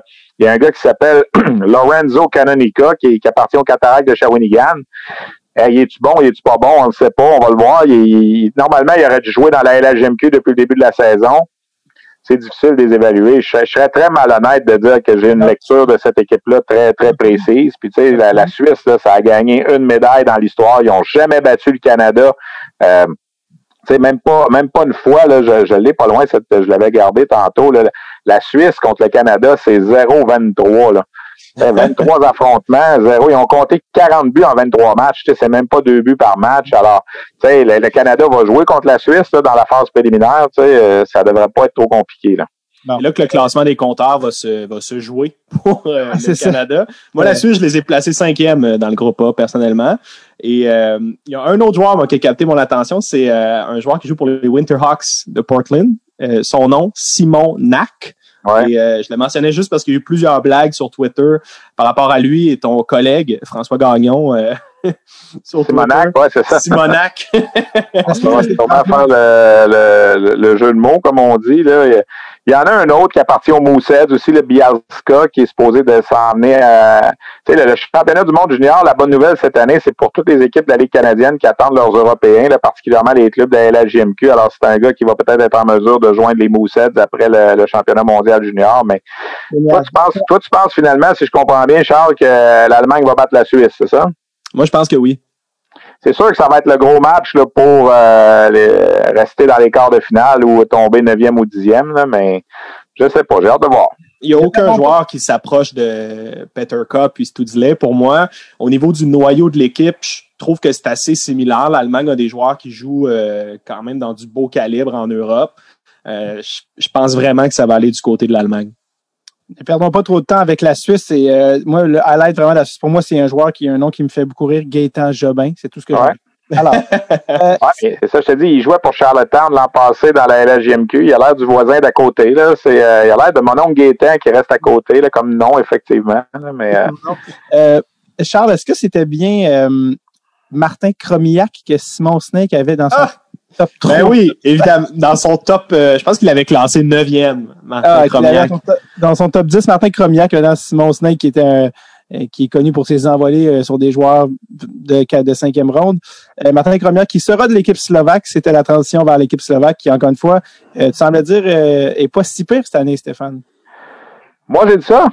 Mais ben, tantôt, tu as dit moins pire que. moins pire que les, les, Slovaques sont toujours euh, septième, huitième. Il, il y a eu une performance incroyable là, avec euh, Denis Godla là, en 2015, le gardien de but, là, mais on a déjà eu des, des gros joueurs, là, Ladislav Nagy qui a fait gagner une médaille à la fin des années 90 euh, à Winnipeg, mais la Slovaquie, là, c'est, c'est on fait ce qu'on peut. J'ai, moi, moi j'ai euh, j'aime on dirait que j'ai, j'ai plus de J'aime mieux quasiment les Slovaques que les Tchèques, des fois, dans leur façon de jouer. Là. Euh, je trouve que les Slovaques, des fois, sont plus structurés. Tu sais, ils ont un programme en Slovaquie où il y a plein de jeunes qui jouent ensemble, le Orange U20, là, tu sais, qui, ont, ont fondé. Je trouve que des fois, tu sais, ça reste une équipe de, de, de deuxième ordre quand même, là, mais je trouve que des fois, ils ont un petit peu plus de, de, de, de structure que les Tchèques, ou euh, en tout cas, ils me donnent l'impression. Euh, moi, j'adore J'adore Samuel Lavaille, le gardien euh, du Phoenix de Sherbrooke. Et l'an passé, il est extraordinaire. J'en reviens pas que ce gars-là n'a pas été repêché euh, euh, lors du dernier dernier repêchage. Avec 33 victoires, 3 défaites l'an passé. Oui, il y avait une bonne équipe en avant de lui, là, mais Lavaille l'an passé, c'était le Carey Price la LHJMQ d'une certaine façon. Puis c'est un, un, jeune homme à pas le fun à jaser. L'an passé, euh, je me rappelle l'entraînement du 1er janvier, euh, quand Alexis Lafrenière est revenu, là, on se demandait s'il était pour jouer la ronde des médailles ou pas, tu sais, puis euh, euh était à côté sur le bord de la bande, puis j'ai dû jaser avec lui 15-20 minutes, tu sais, puis il regardait le Canada aller, tu sais, puis il, savait là, ce qui s'en venait, c'était pas, pas simple, tu sais, puis alors je, je sais pas qu'est-ce que les Slovaques vont faire, mais j'aime à penser que quelquefois, ils sont capables d'aller chercher une. Euh, ils vont, ils vont s'accrocher sur un système, comme euh, Normand dit souvent quand on fait des matchs, ils s'accrochent tant que c'est 1-0, là, ils tiennent le coup. C'est sûr que quand la chaîne débarque, elle débarque, là, on va se le dire, là, mais j'aime mieux, j'aime mieux, j'aime mieux la structure des Slovaques que des Tchèques. Je dis pas qu'ils vont finir en avant, là, mais euh, je trouve ça moins. Les Tchèques, moi, c'est l'équipe qui m'allume pas au championnat mondial de hockey junior. Puis on dirait qu'année après année, c'est, c'est comme des coups de bâton les bandes, le gars rentre au banc, mm. tu sais, pas de bonne humeur. Le, non-verbal est tellement mauvais chez les Tchèques là, que puis ça se répète souvent, même si c'est pas les mêmes joueurs. Là. Beaucoup de joueurs de la Q, quand même, il y a une certaine relation entre le junior majeur et, le, et les Tchèques avec Matej Kachlik qui joue à Chicoutimi. Euh, C'est-à-dire qu'il joue à Chicoutimi. Il n'a pas joué à Chicoutimi encore. On, espère qu'il va jouer à Chicoutimi après le, mondial junior. Là, mais... Alexej euh, Mikluka, qui est, euh, appartient à Rouen. Même chose, ouais, c'est ça. Il est pas, on, va voir s'il va s'en venir après. Euh, t'en as plusieurs, là, je veux dire. Euh, il y a Oliver Turan qui a joué à Batters l'an passé. Euh, c'est des fois les Slovaques sont peut-être ceux qui sont le plus sont plus ouverts à venir euh, ici. Ils ont un jeune de 16, ils ont deux jeunes de 16 ans sur leur alignement. Là.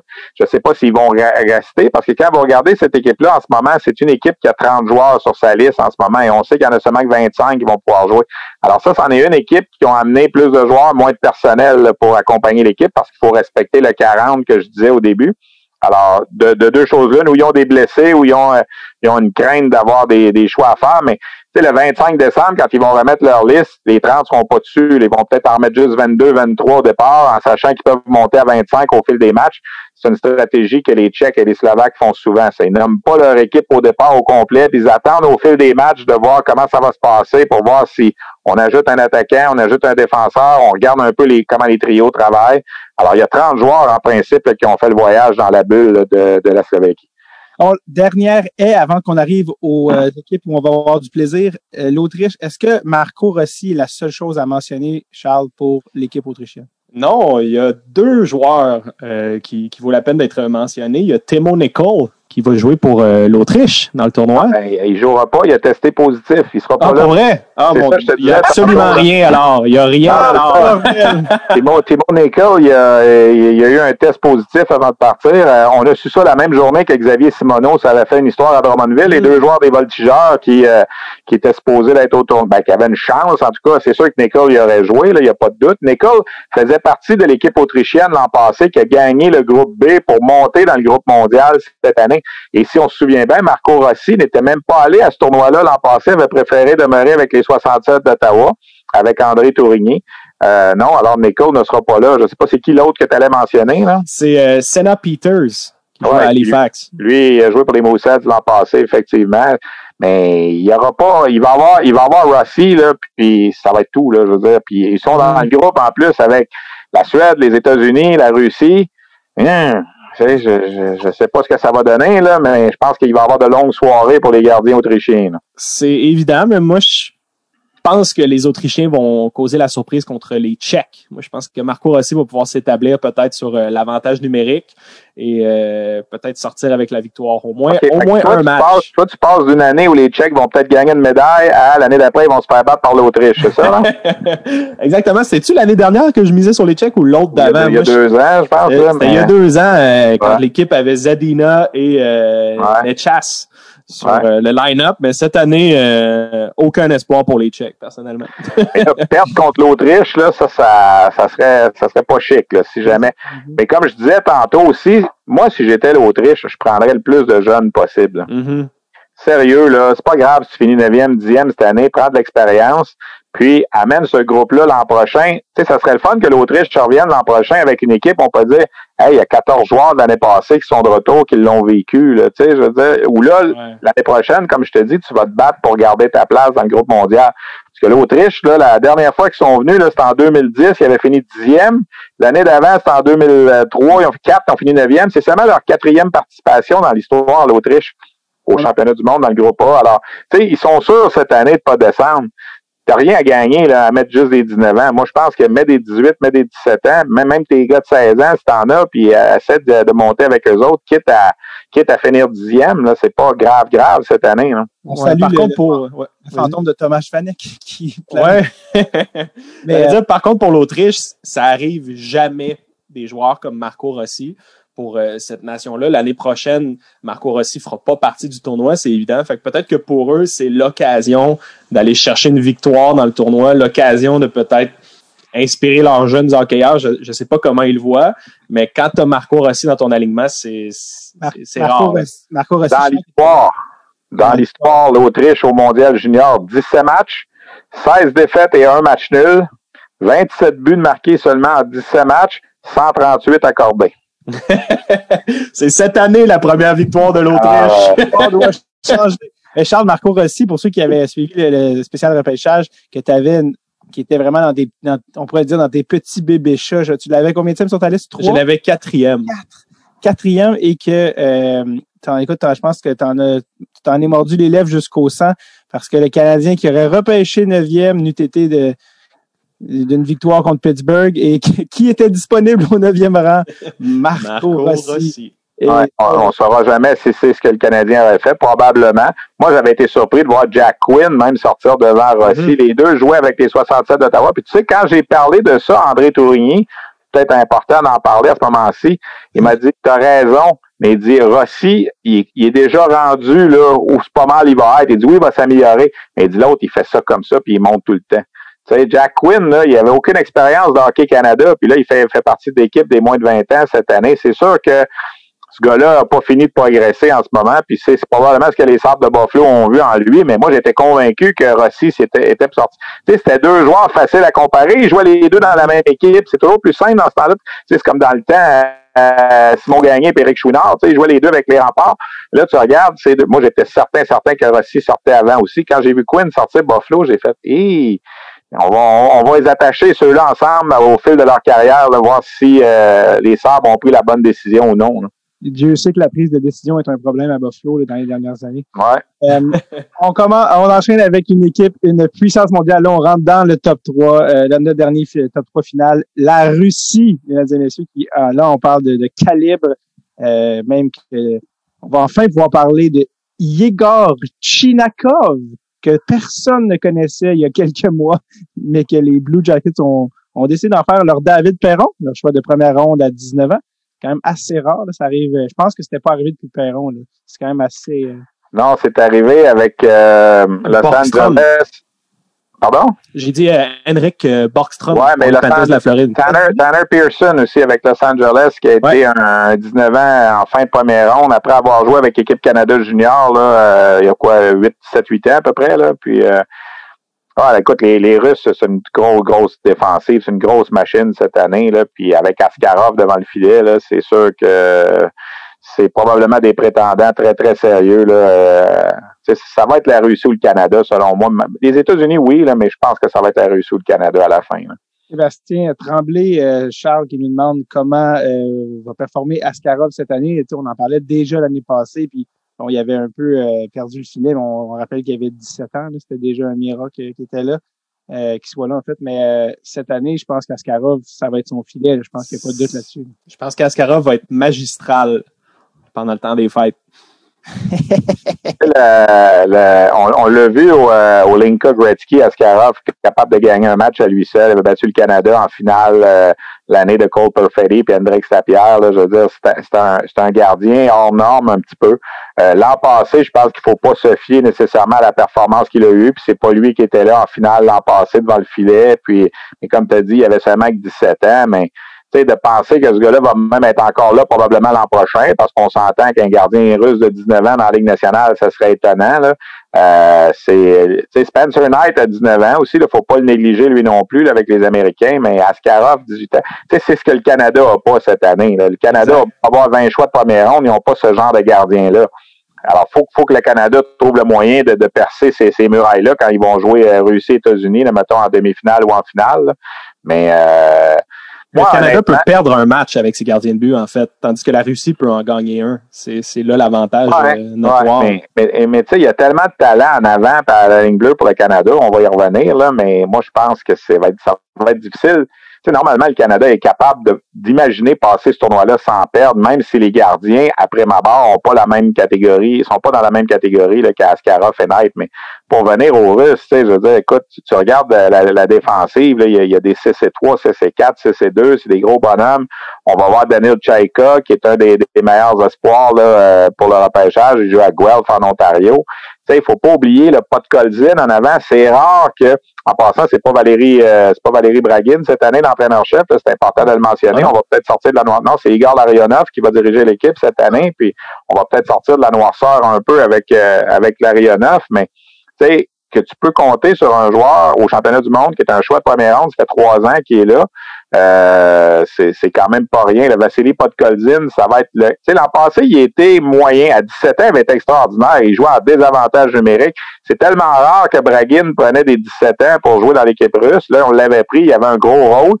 L'an passé, il a peut-être eu une relâche un peu. Moi, je m'attends que ce gars-là, en principe, doit être dominant dans le tournoi cette année ce qu'on a vu de, de Vassili Ponomarev, le petit échantillonnage à Shawinigan avant qu'il parte, il semblait parti pour une très, très bonne saison. Est-ce qu'il va jouer euh, sur le premier trio avec, euh, avec Podkolzin? On verra. Chinaoff, je connais pas. Ils l'ont trouvé caché en arrière d'un sapin de Noël en Russie, on dirait, là, je sais pas trop. Là, euh, euh, ah, de ce que j'ai vu, c'est, c'est, tout un joueur. Euh, présentement, il se démarque au, au, en KHL, fait que je pense que le tournoi pour lui, ça va être une belle occasion de, de se faire connaître.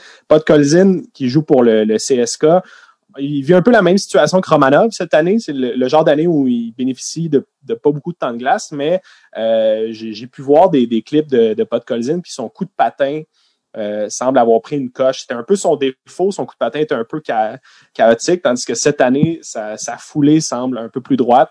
Donc, euh, je pense que ça va être un beau tournoi pour lui. Il y a l'espoir des Maple Leafs de Toronto, Rodion Amirov. Je voyais David qui, m'allumer le doigt comme ça. Mais euh, ouais, lui aussi, je pense que ça va être un, élément euh, un élément offensif euh, important, non seulement pour les Russes, mais pour le tournoi en général. Je crois que c'est le genre de joueur qui peut compétitionner pour le top 5 des marqueurs cette année. Et mon petit bébé, Davy, Marat Kusnudinov. tiens, tiens, tiens. Ushnudinov. Faut pas prendre quand On va vous donner une petite leçon ici de russe. Là. Quand c'est KH, faut pas que tu prononces le K. C'est pour ça qu'on disait Habiboulin. On disait pas Kabiboulin. Alors, tantôt, de Chinakov, ça se prononce Chinahoff, parce qu'il faut pas que tu prononces le K quand il est précédé d'un H. Alors, lui, dans ton cas, tu parles, c'est Ushnudinov. Ushnudinov. Ouais. Lui, personnellement, c'est, c'est un chouchou à moi. Je crois que le, le Wild du Minnesota fait toute une sélection. Euh, j'ai, j'ai très hâte de le voir. Je pense pas que ça va être cette année, son tournoi, probablement plus l'an prochain. Mais euh, les, les Russes vont être euh, magnifiques à voir aller. Ouais, t'as oublié Michael Abramov. Tu parlais des, euh, des espoirs des Maple Leafs tantôt. Euh, C'est le capitaine des Tigres de Victoriaville cette année. Euh, c'est un gars qui a de l'expérience aussi, qui, qui, a eu des bonnes saisons à Victoriaville, qui va être là. Alors, non, les Russes, puis je sais pas là, puis je veux pas dire que Bragin c'est pas un bon entraîneur, mais tu sais, sous Valérie Bragin, là, les Russes ont pas gagné souvent. Ils ont gagné en 2011 quand ils sont revenus de l'arrière. Ils perdaient 3-0 après après deux périodes, puis ils ont gagné. Je sais pas jusqu'à quel point l'Arionov va amener quelque chose un petit peu plus. Euh, tu sais, l'Arionov est plus habitué au hockey nord-américain, peut-être, tu sais, ayant joué dans la Ligue nationale, euh, il est agent de joueur, puis tout ça. Alors, je sais pas si la noirceur, je vais mettre le mot en guillemets de Braguin, qui, qui est vraiment comme très, très euh, ancré dans ses convictions, va, va peut-être faire que la Russie va être. la Russie n'a pas gagné l'or depuis 2011. Il y a des et à un certain moment sont dus. On n'a pas parlé au début, n'oubliez pas une chose. Il n'y a pas un pays depuis 10 ans qui a réussi à faire un back-to-back. C'est pas, ouais, c'est, pas extrêmement facile. Le Canada 2008-2009, c'est les deux derniers. Il n'y a, pas un pays qui a été capable de répéter. Pire que ça, il n'y a pas un pays qui a gagné depuis 2013 qui était allé en finale l'année d'après. wow. Alors, retenez ça. tous les pays qui ont gagné depuis 2013, il n'y a pas un qui est allé en finale. Le seul qui a réussi à gagner une médaille, c'est les États-Unis, puis c'était une médaille de bronze après avoir gagné l'année d'avant. Alors, tu sais, on rappelle que la finale de l'année dernière était Canada-Russie, donc là, exact. ça serait euh, majeur. Si... Ouais, je dis pas que ça va arriver cette année, là, mais tu sais, il y a une tendance quand même là, depuis 10 ans. Aucun back-to-back depuis 10 ans. Là. Tu sais, déjà, ça, c'est gros. Là. Le tournoi-là nous a habitués à, plus d'une surprise, mais euh, pour euh, parler de l'Arianov, le gars dont le, on parle d'un gars ici dont le surnom a toujours été le professeur. Je pense qu'il y avait un petit côté pédagogique là, à l'Arianov euh, que j'ai hâte de voir euh, si ça va fonctionner avec les jeunes Russes. Euh, dernier arrêt avant Team Canada, j'ai donné évidemment l'équipe surnommée au Québec Cole Caulfield parce que on, un Cole Caulfield, c'est ami. Va-t-il finir premier marqueur du tournoi? Sinon, un flop? Ouais, c'est. Donc, euh, non, oui, euh, ben, l'équipe américaine qui, euh, comme on l'a dit tantôt, là, a subi des espèces de péripéties un petit peu rocambolesques de, de, se faire priver de Beecher et de possiblement Bordelot, fils de Sébastien Bordeaux, qui, même s'il est élevé sur la couronne nord de Montréal, a la possibilité de jouer pour l'équipe américaine. Bon, tu semblais un petit peu moins enthousiaste là, à propos des États-Unis que de la Russie, euh, Stéphane. Euh. Ben non, c'est pas. C'est sûr que c'est une bonne équipe. Là. Moi, moi, si j'avais à choisir là aujourd'hui, ce serait Canada-Russie en finale. Là. Mm-hmm. Mais ce programme-là, puis je n'ai parlé la semaine passée, j'ai participé à une conférence Zoom avec euh, Cole Caulfield, justement, puis on parlait du groupe des 2001.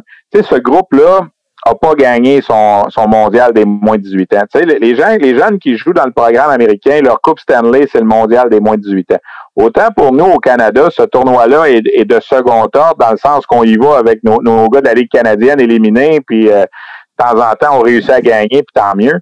pour les Américains, c'est la conclusion de deux ans. Là. Le programme des, moins de 18, c'est tu as commencé l'année d'avant, tu as joué deux. Ça fait deux ans tu joues ensemble, tu te présentes à ce tournoi-là, tu es supposé de gagner. Ils n'ont pas gagné ce tournoi-là. Ils se sont fait battre euh, en demi-finale, puis euh, ils n'ont pas réussi à. Alors, il y a, quelque chose d'inachevé. C'est sûr que Jack Hughes n'est pas là. C'est Jack Hughes était le gros moteur de, ces 2001-là, là, tu sais, qui ne sera pas là.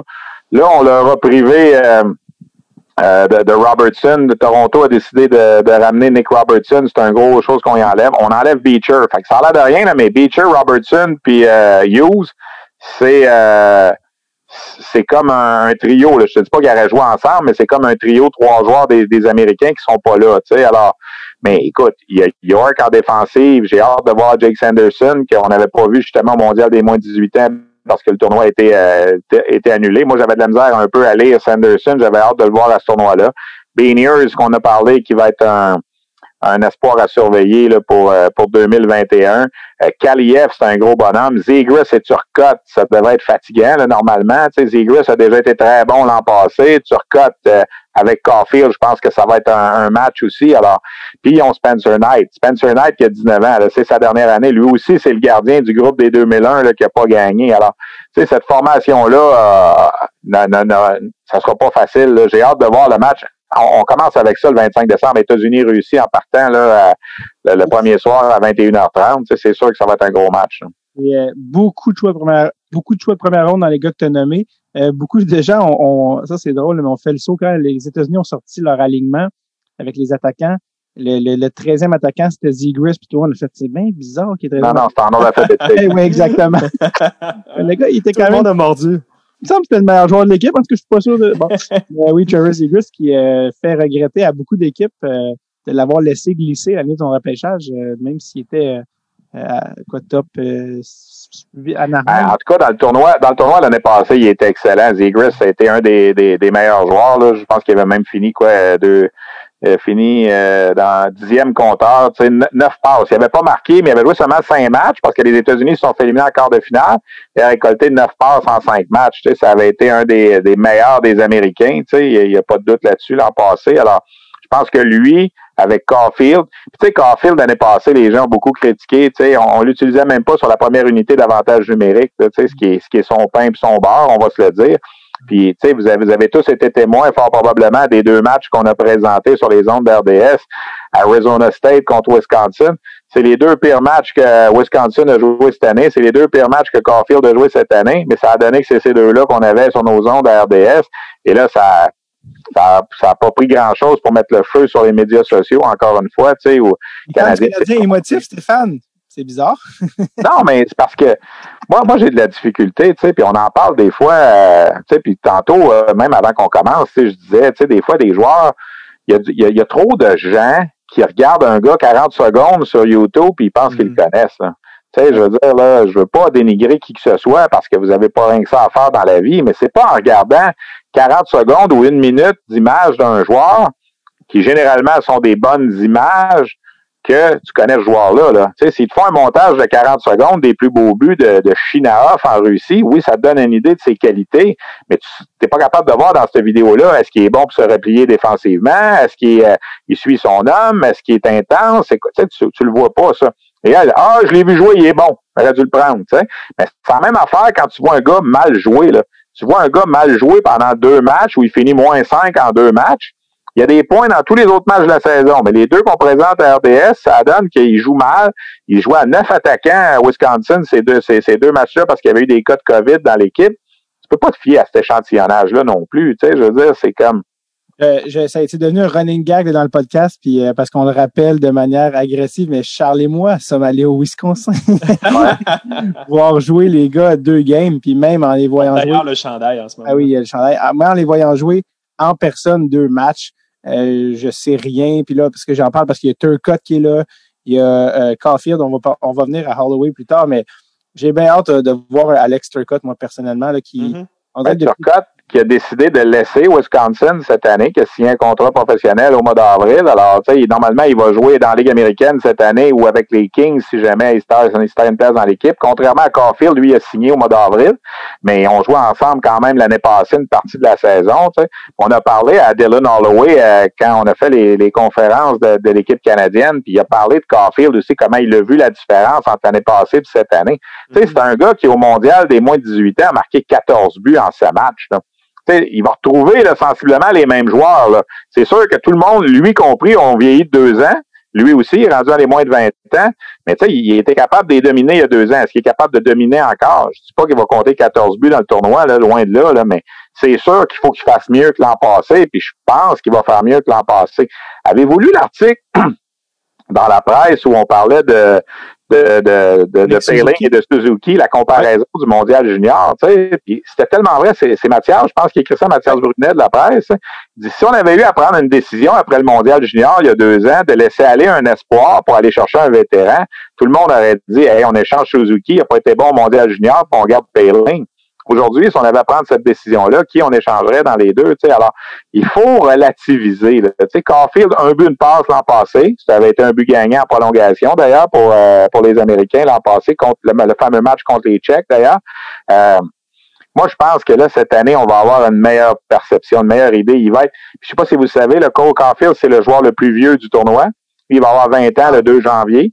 Alors, euh, en passant, il a le droit de finir le tournoi pareil, là, même s'il va avoir 20 ans le 2 janvier. Là. Mais non, mais vous voyez, on a déjà fait cette blague-là. Je pense que c'est Anthony Cirelli, il y a quelques années, il avait fait la blague. Je pense que sa fête, lui aussi, c'est le 2 ou 3 janvier. Puis on il avait dit, tu n'as plus le droit de finir le tournoi. Puis ça a l'air qu'il avait pogné là, pendant... Euh, il avait pogné pendant 5-10 minutes avec les, euh, les, les coéquipiers du Canada à cette époque-là. Là. Je suis pas sûr que c'est Cirelli. Il faudrait regarder sa date de fête, là, mais en tout cas, si sa date de fête est au début janvier, c'est lui. Euh, on lui avait dit qu'il n'était plus le droit de jouer. Mais Caulfield, c'est ça, ça va être le plus vieux joueur du tournoi, là, de, quelques jours, vous allez dire, mais quand même, tu sais, ça donne une idée. Tu sais, quand, tu, quand tu compares un gars qui est né en fin décembre, puis que tu sais, il est un des plus jeunes, ben ça, ça peut faire une différence. Hein. Plus vieux, mais le plus petit, j'imagine que ça se, ça compare à la balance. Je parle à quoi tu t'attends de Caulfield, là, euh, parce que c'est quand même un gars que l'année, euh, je sais pas, Stéphane ne le sait sûrement pas, mais l'année du repêchage du Canadien, toi, tu l'avais cinquième sur ta liste. Mm-hmm. Ça finit qu'il a glissé 15. Oui, exact. Euh, ce qui est quand même de 5 à 15, d'habitude, c'est pas d'habitude le genre, même genre de gars là, que tu as dans ces ranges-là. Mais euh, qu'est-ce que tu regardes de Caulfield cette année? Là? Ben, tu sais, pour moi, l'année de, de 19 ans, c'est l'année la plus révélatrice en termes de développement parce que souvent, après le repêchage, les gars ont pas nécessairement beaucoup de temps pour s'entraîner. Ça a été une année éreintante. Dans le cas d'un Caulfield, de jouer plusieurs matchs, les gars voyagent. Donc, l'année de 19 ans, c'est la première année où euh, ils ont pu avoir un été un peu plus tranquille, ils ont pu s'entraîner, ils ont pu travailler sur certaines lacunes, ils ont un an d'expérience avec du back and forth de la Ligue nationale. Fait que pour moi, c'est, vraiment révélateur. Puis dans le cas de, de, de Cole Caulfield, on regarde ses matchs. Moi, j'ai regardé tous les matchs, presque, sauf ceux de, de, de RDS, du moins en partie. Puis euh, fait que pour toi, il est bon. Si tu as vu tous les matchs à part les deux d'RDS, pour toi, il y a une bonne saison. Hein. Pour moi, il y a une très bonne saison. C'est, vraiment encourageant. Je trouve, je trouve ça vraiment agréable de voir un espoir qui a une aussi belle. Dans le cas de Cole Caulfield, son habileté première, c'est de marquer des buts, mais de plus en plus est en train de se diversifier. C'est euh, un bon passeur, c'est une excellente manière de rondelle. Son patin a pris deux coches.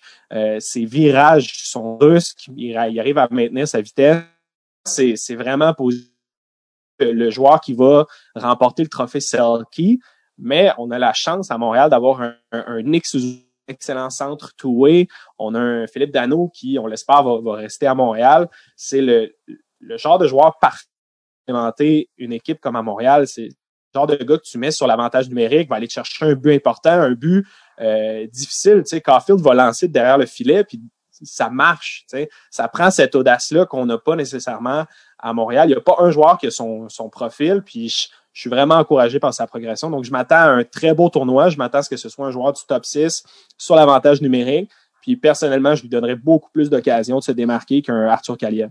Est-ce que, on, va voir, on va voir du côté droit, parce qu'il y, a plein de monde à Montréal. quand on a signé euh, Toffoli, puis Anderson, puis Gallagher, qui sont trois alliés droits, euh, sur long terme, là, tu dis, OK, Caulfield, il va être où là-dedans? Il va falloir éventuellement probablement déménager Toffoli à gauche, là, puis créer une place pour Caulfield, parce que Caulfield, c'est pas dans cinq ans, là, je veux dire. Euh, mm-hmm. Tu sais, quand tu as Anderson qui est signé pour sept ans, Gallagher pour six ans, puis Toffoli pour quoi, quatre ou cinq, tu sais, je veux dire, wow, il s'en va où, lui, là? Parce qu'il peut pas vraiment jouer au centre, Caulfield, puis à gauche, euh, en tout cas, oui, pour l'avantage numérique, le tir euh, all un peu comme, comme le fait Ovechkin, là, mais moi, moi aussi, j'ai confiance en ce gars-là, puis je pense qu'il faut être patient. Puis euh, j'ai essayé de tempérer tous les, mauvais messages que j'ai eus. Tu sais, je veux dire, puis, vous savez quoi?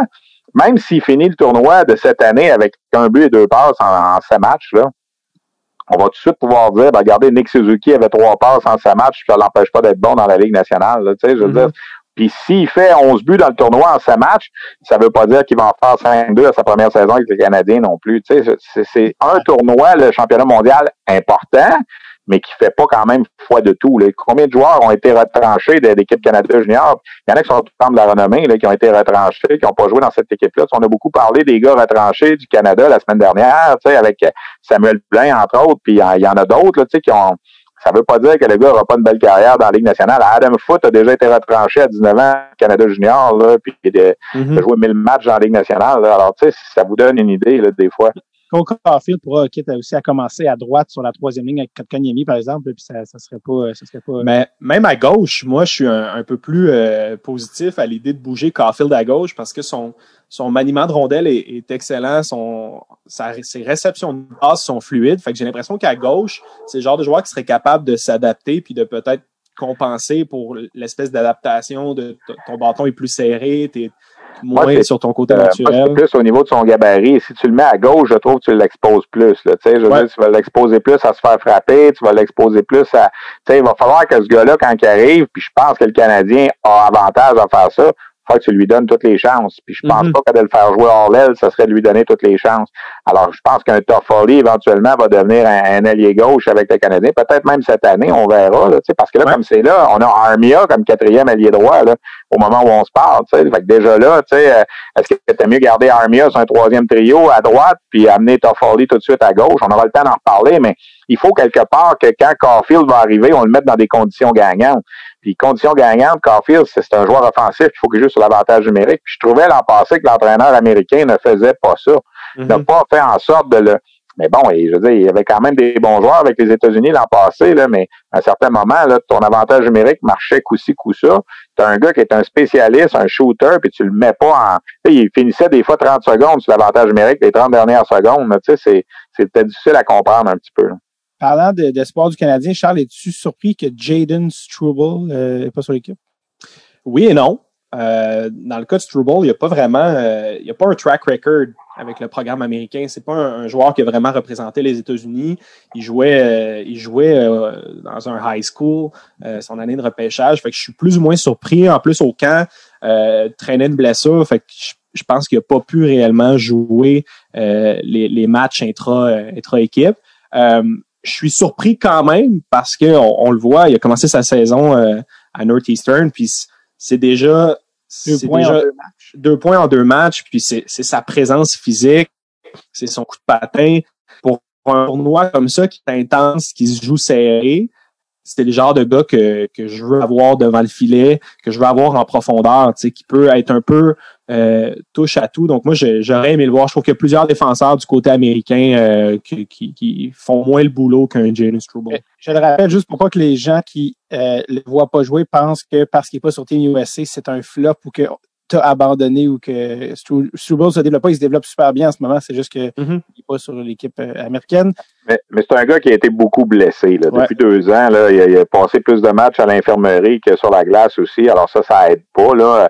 Puis, tu sais, oui, il aurait peut-être pu être dans l'équipe, mais euh, pas convaincu que de pas l'avoir là, c'est la fin du monde dans son cas. Non, vraiment pas. Vraiment pas. C'est, par contre, c'est des petits détails des fois en fin de tournoi qui... Euh, faire une différence. Je suis, plus ou moins inquiet pour les Américains. Je ne sais pas si ça a été mentionné, mais moi, le, groupe justement un peu spécial mené par Jack Hughes qui n'a pas remporté le championnat, je pense que ça a surtout été dû à, leur défensive. Je trouve que leur défensive était un peu poreuse ou manquait un peu de profondeur. Cam York, je l'aime bien, mais pour moi, c'est pas euh, c'est pas un corps arrière, c'est pas ton, ton numéro un. C'est un bon deux, c'est un bon trois Mais cette année, l'avantage, c'est que Jake Sanderson va être présent au tournoi. Puis pour moi, Jake Sanderson peut mieux remplir ce rôle-là. Fait j'ai l'impression que ça va solidifier la défensive américaine.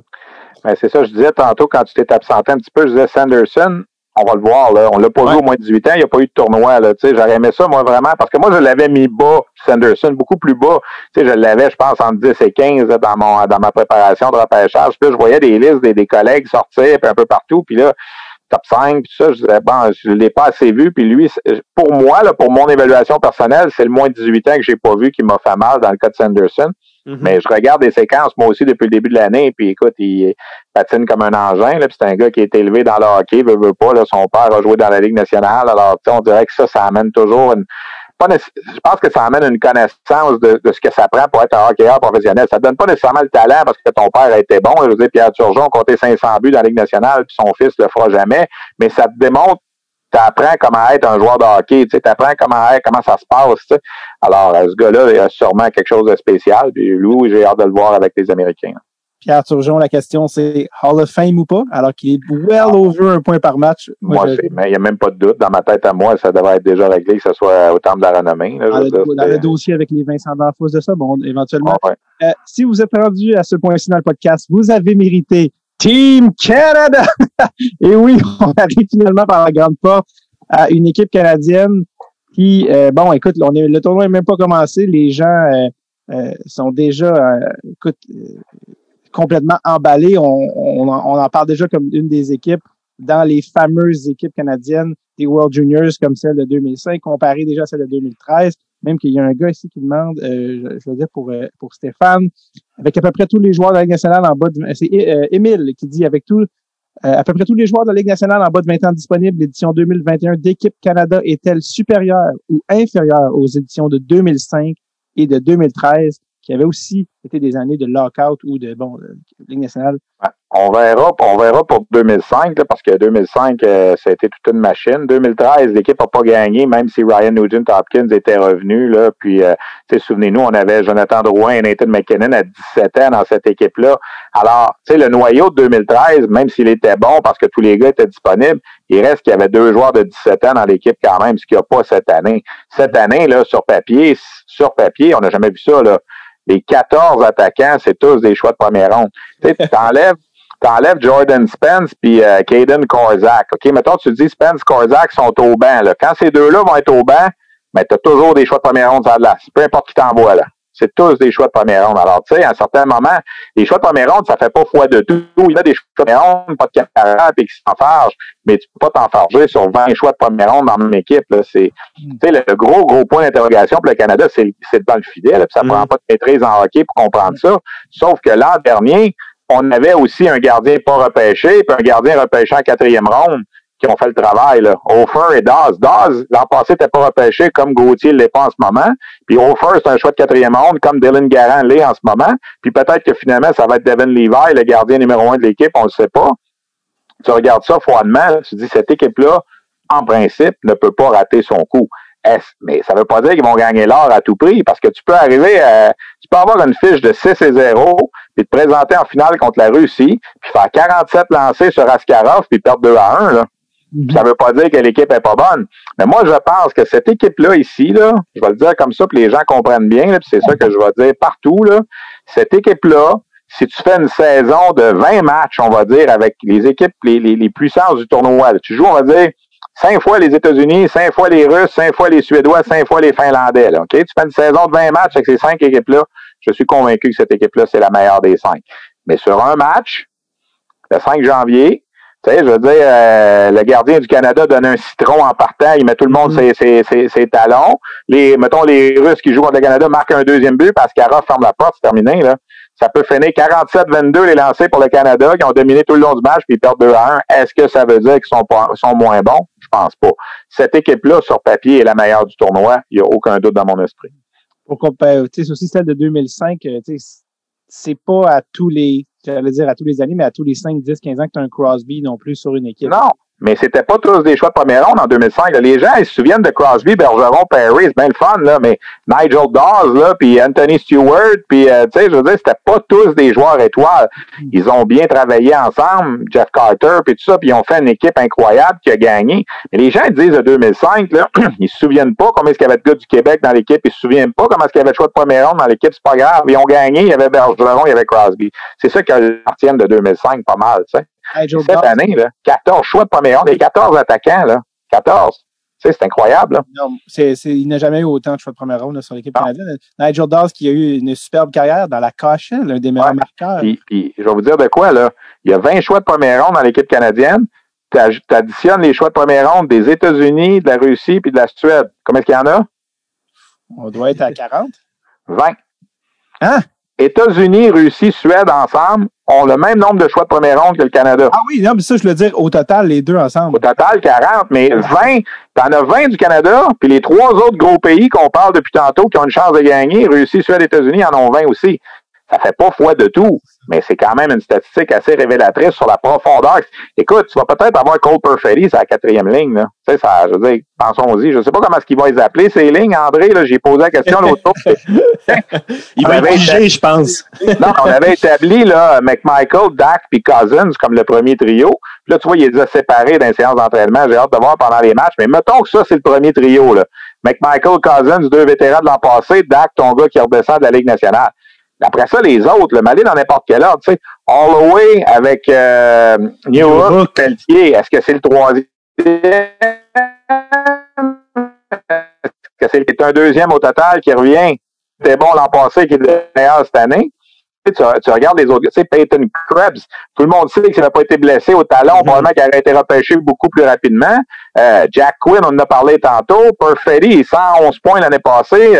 Écoute, sans parler des, des, défenseurs avec Jamie ah Drysdale qui revient avec son expérience de 17 ans. On a Byron, Byron, qui il va survoler le tournoi. Il jouerait peut-être avec l'Avalanche en ce moment. Byron, le Byfield jouerait peut-être avec les Kings. Perfetti jouerait peut-être avec les Jets. sais, on ne sait pas là, qui serait pas là. sais, on, oui, la Lafrenière est pas là, ça fait mal. Mais je vous si la Lafrenière était là en plus. Là, enlever Ryan Suzuki, ajouter Alexis Lafrenière là-dedans. Là, comme ça on les confond si souvent, Suzuki, right? Suzuki. Ouais, c'est ça.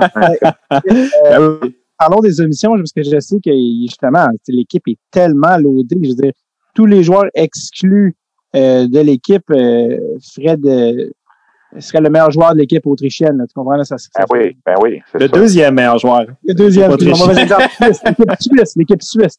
Euh, bon, la frenière, évidemment, on va y revenir, mais je voulais que Charles, que tu me parles un peu euh, de quelques joueurs qui n'ont pas fait l'équipe. Euh, bon là, je sais aussi que Stéphane, tu vas t'exprimer sur le sujet, mais bon, Samuel Poulain, les gens l'avaient dans, dans, dans la mire. Euh, toi, tu adores particulièrement Maverick Bourg, tu as beaucoup suivi mm-hmm. son camp, puis tu l'as adoré aussi, Charles. Mais là, on sait qu'il y a 18 ans et également Seth Jarvis. Donc, tu peux me parler de ces trois gars-là, s'il te euh, Charles, que tu as suivi un petit peu plus? Ben, je, commence avec mon préféré. Moi, Maverick Bourque euh, m'a impressionné dans le tournoi. Pour moi, euh, c'est un des joueurs qui a assurément laissé une forte impression pour Hockey Canada. La preuve, il a passé la première coupure. Il était encore présent à, à, la deuxième.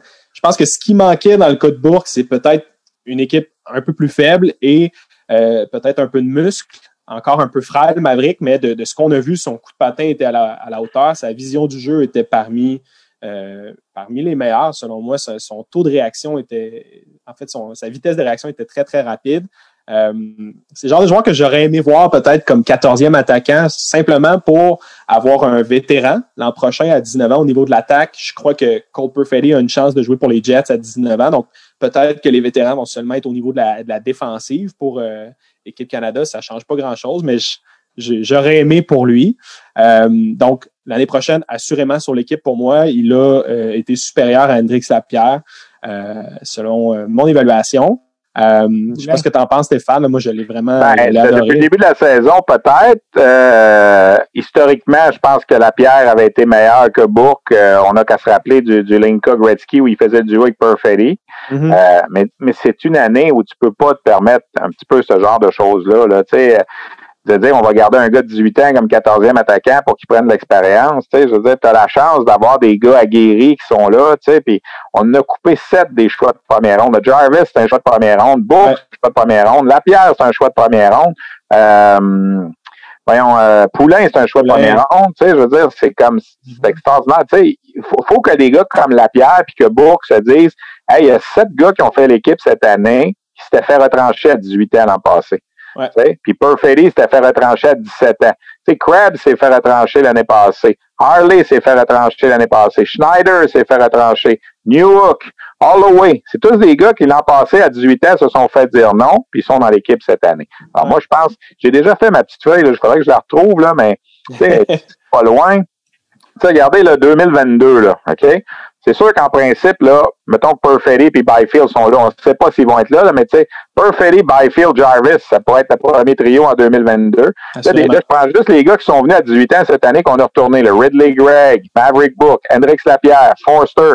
Hey, oubliez pas, on a coupé Shane Wright aussi, là, 39 buts à 15 ans l'année passée. Il va peut-être être le premier choix de 2022. Alors, tu as déjà huit attaquants là, qui peuvent être là, là, sans compter les autres.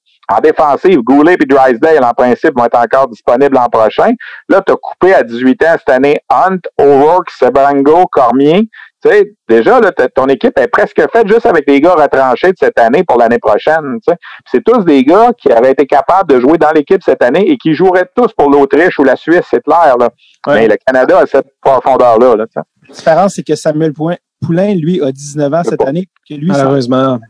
Et il était vraiment mais Samuel Poulain, là, je sais pas si vous avez suivi mes reportages au début, puis je l'aime beaucoup, Samuel Poulain, c'est un excellent joueur, mais chaque fois qu'il est allé avec Hockey Canada, ça n'a pas bien fonctionné. Hmm. Au moins 17 ans, on le voyait super gros. Allez, allez consulter les statistiques de Samuel Poulain au niveau international, avec les moins 17, les moins 18, je pense qu'il y a quelque chose comme 6 points en 18 matchs.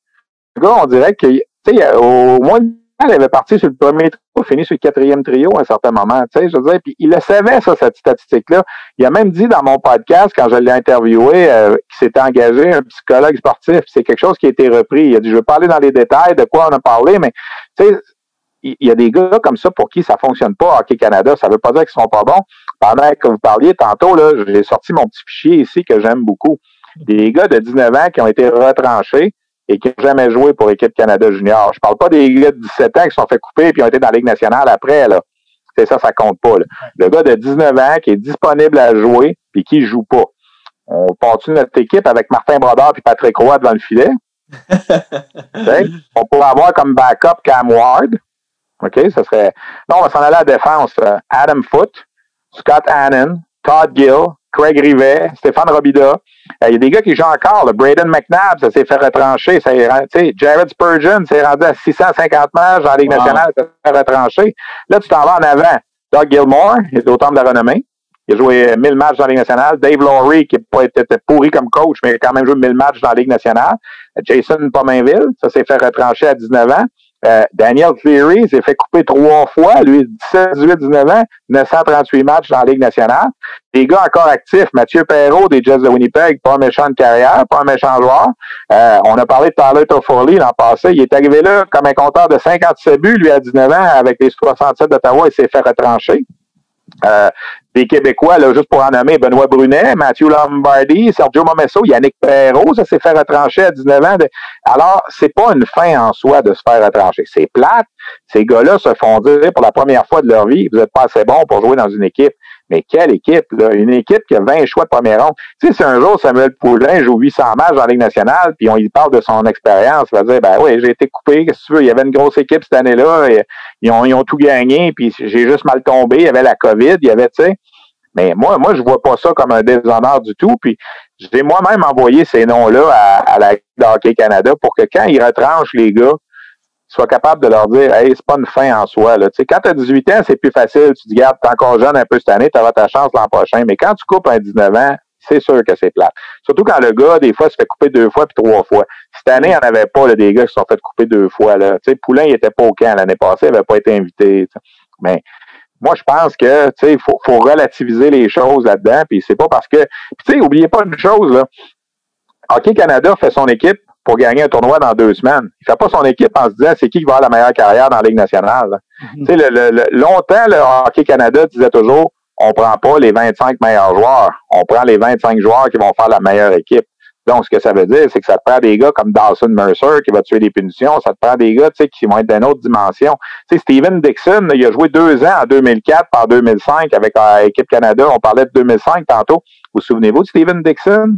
Sais, personne s'en rappelle, mais c'était le gars qui tuait les punitions dans cette équipe-là, là, en 2004, en 2005. Il jouait pour le Cap-Breton dans la LGMQ. Il a une carrière en Europe, il n'a jamais joué un match dans la Ligue nationale. Pourtant, il a fait partie de deux équipes qui ont, en 2004, il n'a pas gagné un médaille d'or parce qu'on sait ce qui est arrivé avec euh, le mauvais dégagement de Marc-André Fleury, là, mais en 2005, il a gagné la médaille d'or. Alors, tu sais, il y a peut-être il y a des joueurs là-dedans là, qui n'ont pas la carrière de, Samuel Poulain, peut-être dans la Ligue nationale, tu sais, puis ça n'empêchera pas d'avoir été des gars importants pour cette équipe-là cette année. Trivia, est-ce que c'était sur Braden Coburn, le dégagement? Ouais. Braden Coburn. Ouais. Euh, salut. À l'inverse, euh, à l'inverse, non plus. Trivia pour Trivia, à qui était crédité le but aux Américains? Euh, euh, C'est-tu Patrick Sullivan? Wow. O'Sullivan. O'Sullivan. O'Sullivan, excuse. Ouais. Patrick O'Sullivan qui a sorti un livre d'ailleurs plus tard. Ouais, ouais. Euh, oui, Patrick O'Sullivan qui joue avec les Kings puis un petit peu le, le Wild. Euh, ouais. Tu veux dire de quoi, Charles? Ouais, j'allais dire à, à, à l'opposé, la, la, belle histoire du camp, c'est Jacob Pelletier. Personnellement, on, on parle d'un poulain justement qui s'est engagé un psychologue sportif. Euh, Poulain qui a, qui est un gros gabarit, qui a de belles habiletés. À l'inverse, Jacob Pelletier, plus petit, mais, mais dans, quel sens, dans quel sens tu dis c'est une belle histoire? Tu le voyais pas là? Je le voyais là, mais je, je trouve que son camp a été particulièrement solide. Pour moi, c'était un des joueurs qui aurait pu être retranché. Tu, sais, tu peux prendre Pelletier, tout comme tu aurais pu prendre Jameson Rees, qui, qui a démontré des belles choses, qui étaient à rien. Charles, il n'y avait aucune chance que Jacob Pelletier soit retranché. Il y avait chance. André Tourigny l'adore. Hockey Canada l'adore. Écoute, j'ai passé à un certain moment un extrait d'entrevue là où euh, André Tourigny racontait quand il a dirigé euh, le Linka Gretzky dans lequel Pelletier était, puis ils ont gagné la médaille d'or à l'été 2018. Il dit quand il s'est blessé, là, il dit tous les joueurs étaient après lui. Il dit c'est un joueur qui est rassembleur, c'est un leader, tout le monde colle après lui, il rend les autres meilleurs autour. Il l'a qualifié une certaine journée, il dit c'est un rayon de soleil dans, dans l'équipe, Jacob Pelletier. C'était certain, certain que moi, là, quand ça a parti, là, le premier que j'ai dit va faire l'équipe, c'est Jacob Pelletier. Les autres, je ne savais pas. Tu sais, Poulain, ça va-tu passer, Bourque, Lapierre, peu importe. Jacob Pelletier, pour moi, c'était le no-brainer de nos gars de la LHGMQ. Hmm. Finalement, il y en a eu trois. Euh, Jacob, euh, il, va, il y a euh, Jordan... Dawson Mercer, jo jo Justin Jordan Barron, Spence. puis Jordan Spence. Donc, quatre avec... ouais. mais ils sont tous... En fond, le seul Québécois, c'est Jacob. Oui, mais il y, a le, il y, a le, Québécois Devin Levi, mais qui n'est pas un gars de la LHGMQ. Ah, je savais pas qu'il était Québécois. Euh... Un gars incroyable. Ouais. Un gars qui a joué trois ans pour les Lions du Lac-Saint-Louis. Okay. Déjà trois Puis euh, il est allé l'an passé jouer à Carlton Place dans le Juniora. Il a été nommé le joueur Juniora par excellence au Canada, là, pas juste dans sa division, là, au Canada. Écoute, il y a une moyenne l'an passé, je pense que c'est 1.37, quelque chose comme ça. L'année passée, il y, a, il, a, il a 34 victoires en 37 matchs. Devin Levi, mais dans un calibre un peu inférieur, il faut se le dire. Là, mais ouais. j'invite les gens dans mon podcast pour podcast, on n'est pas là pour se faire de la compétition, là, mais dans mon, mon édition de Sur la glace de cette semaine, j'ai parlé avec euh, John Goyens, qui était l'entraîneur-chef des Lions du Lac-Saint-Louis pendant trois ans, puis il va vous parler de Devin Levi en long et en large. Puis, les gens reprochent à Levi d'avoir joué trois ans, mais déjà trois à 15 ans. Mais c'est un gars qui est né le 27 décembre 2001. Ça veut dire que son année de 15 ans, dans le fond, il a joué sur 14 ans jusqu'à Noël. C'était quasiment de quatre jours de plus, c'était un surclassé de 14 ans qu'on aurait fait jouer dans le Midget 3A. Tu sais, il avait 15 ans. Il est resté à 16 ans après. Il n'a pas voulu aller jouer avec l'Armada, donc il est resté à 17 ans. Et à 17 ans, là, vous vous souvenez, il y a deux ans, la grosse année des Chevaliers de Lévis, Midget 3A, qui ont fini l'année 41 victoires, une défaite dans la saison. En série éliminatoire, tout le monde voyait Lévis gagner. Qui les a battus à lui tout seul? Devin Levi devant le filet des Lions du Lac-Saint-Louis. C'est un jeune homme très... Lévis contre Levi. C'est ça que j'allais dire. Lévis contre Levi, exactement. Puis là, il était allé à Carlton Place l'an passé. Cette année, devait normalement commencer sa saison avec Northeastern, mais bon, la saison n'était pas commencée. Mais lui, là, c'est le pattern de, de Caden Primo. Choix de septième ronde, Ligue nationale, s'en va à Northeastern. Comme Caden Primo. Choix de septième ronde, Ligue nationale, s'en va à Northeastern. Et Primo a joué à 19 ans pour les États-Unis. Est-ce que Levi va jouer? Il a fait un statement, Levi, dans le dernier match, jeudi passé, le match du 10, le dernier match intra-équipe, on l'a fait jouer 60 minutes. Il n'avait pas joué 60 minutes depuis le 2 mars avec Carlton Place. 36 arrêts, un jeu blanc, contre l'équipe à Kirby Dack, contre les, les, les, Blancs qui avaient gagné tous les matchs intra-équipe avant. Je ne sais pas si on va aller vers Levi comme gardien pour l'équipe pour partir, mais sauf certaine, il a fait un statement. Ouais, c'est le plus vieux, donc peut-être un certain, un certain calme. C'est impossible aussi de parler de l'équipe canadienne sans parler de ce bon, ben, j'allais dire bon vieux, bon jeune Caden Gooley que les gens vont évidemment regarder extrêmement attentivement. Euh, est-ce qu'il y avait des chances qu'il soit pas sur l'équipe? Je pense pas. Je pense pas non plus. Je pense qu'il faisait partie des plans depuis le début. Moi, quand moi, quand je parlais avec André, j'essaie d'avoir ce qu'on appelle le ghost roster. Avant que le camp commence, là, qu'on trompez-vous pas d'histoire, il y a déjà 10, 11 attaquants dans leur tête, puis 4, 5 défenseurs qui sont dans l'équipe. C'est plus les compléments qu'on va chercher dans le camp, là, puis les gars qui vont faire une surprise. Caden Goulet avec Justin Barron, je pense que ça va être le, duo qui va affronter les, les gros trios adverses, qui, qui est un bon duo, le droitier-gaucher. Ce qui, est, un peu étonnant dans l'équipe, il y a cinq droitiers à la ligne bleue cette année. C'est rare qu'on voit ça. Il y a toujours plus de gauchers habituellement. il y a cinq droitiers. Euh, euh, Goulet est un des trois gauchers. Alors, c'est sûr que Goulet va jouer de façon régulière. Euh, moi, je pense qu'on va avoir, si ça reste comme ça, Byram avec Drysdale, qui va être euh, le premier duo. On va avoir Harley avec Schneider. On va avoir Byron avec Goulet, puis il va nous rester Korzak et Spence comme septième et huitième défenseur. Il y en a un qui va être habillé, puis l'autre va être dans les estrades. Moi, j'ai l'impression que ça va être comme ça, là, mais il reste deux matchs quand même préparatoires avant que ça commence. Là, mais c'est dommage. Ah, vas-y. Ben, j'allais dire, euh, j'aurais vraiment aimé voir euh, Owen Power au camp.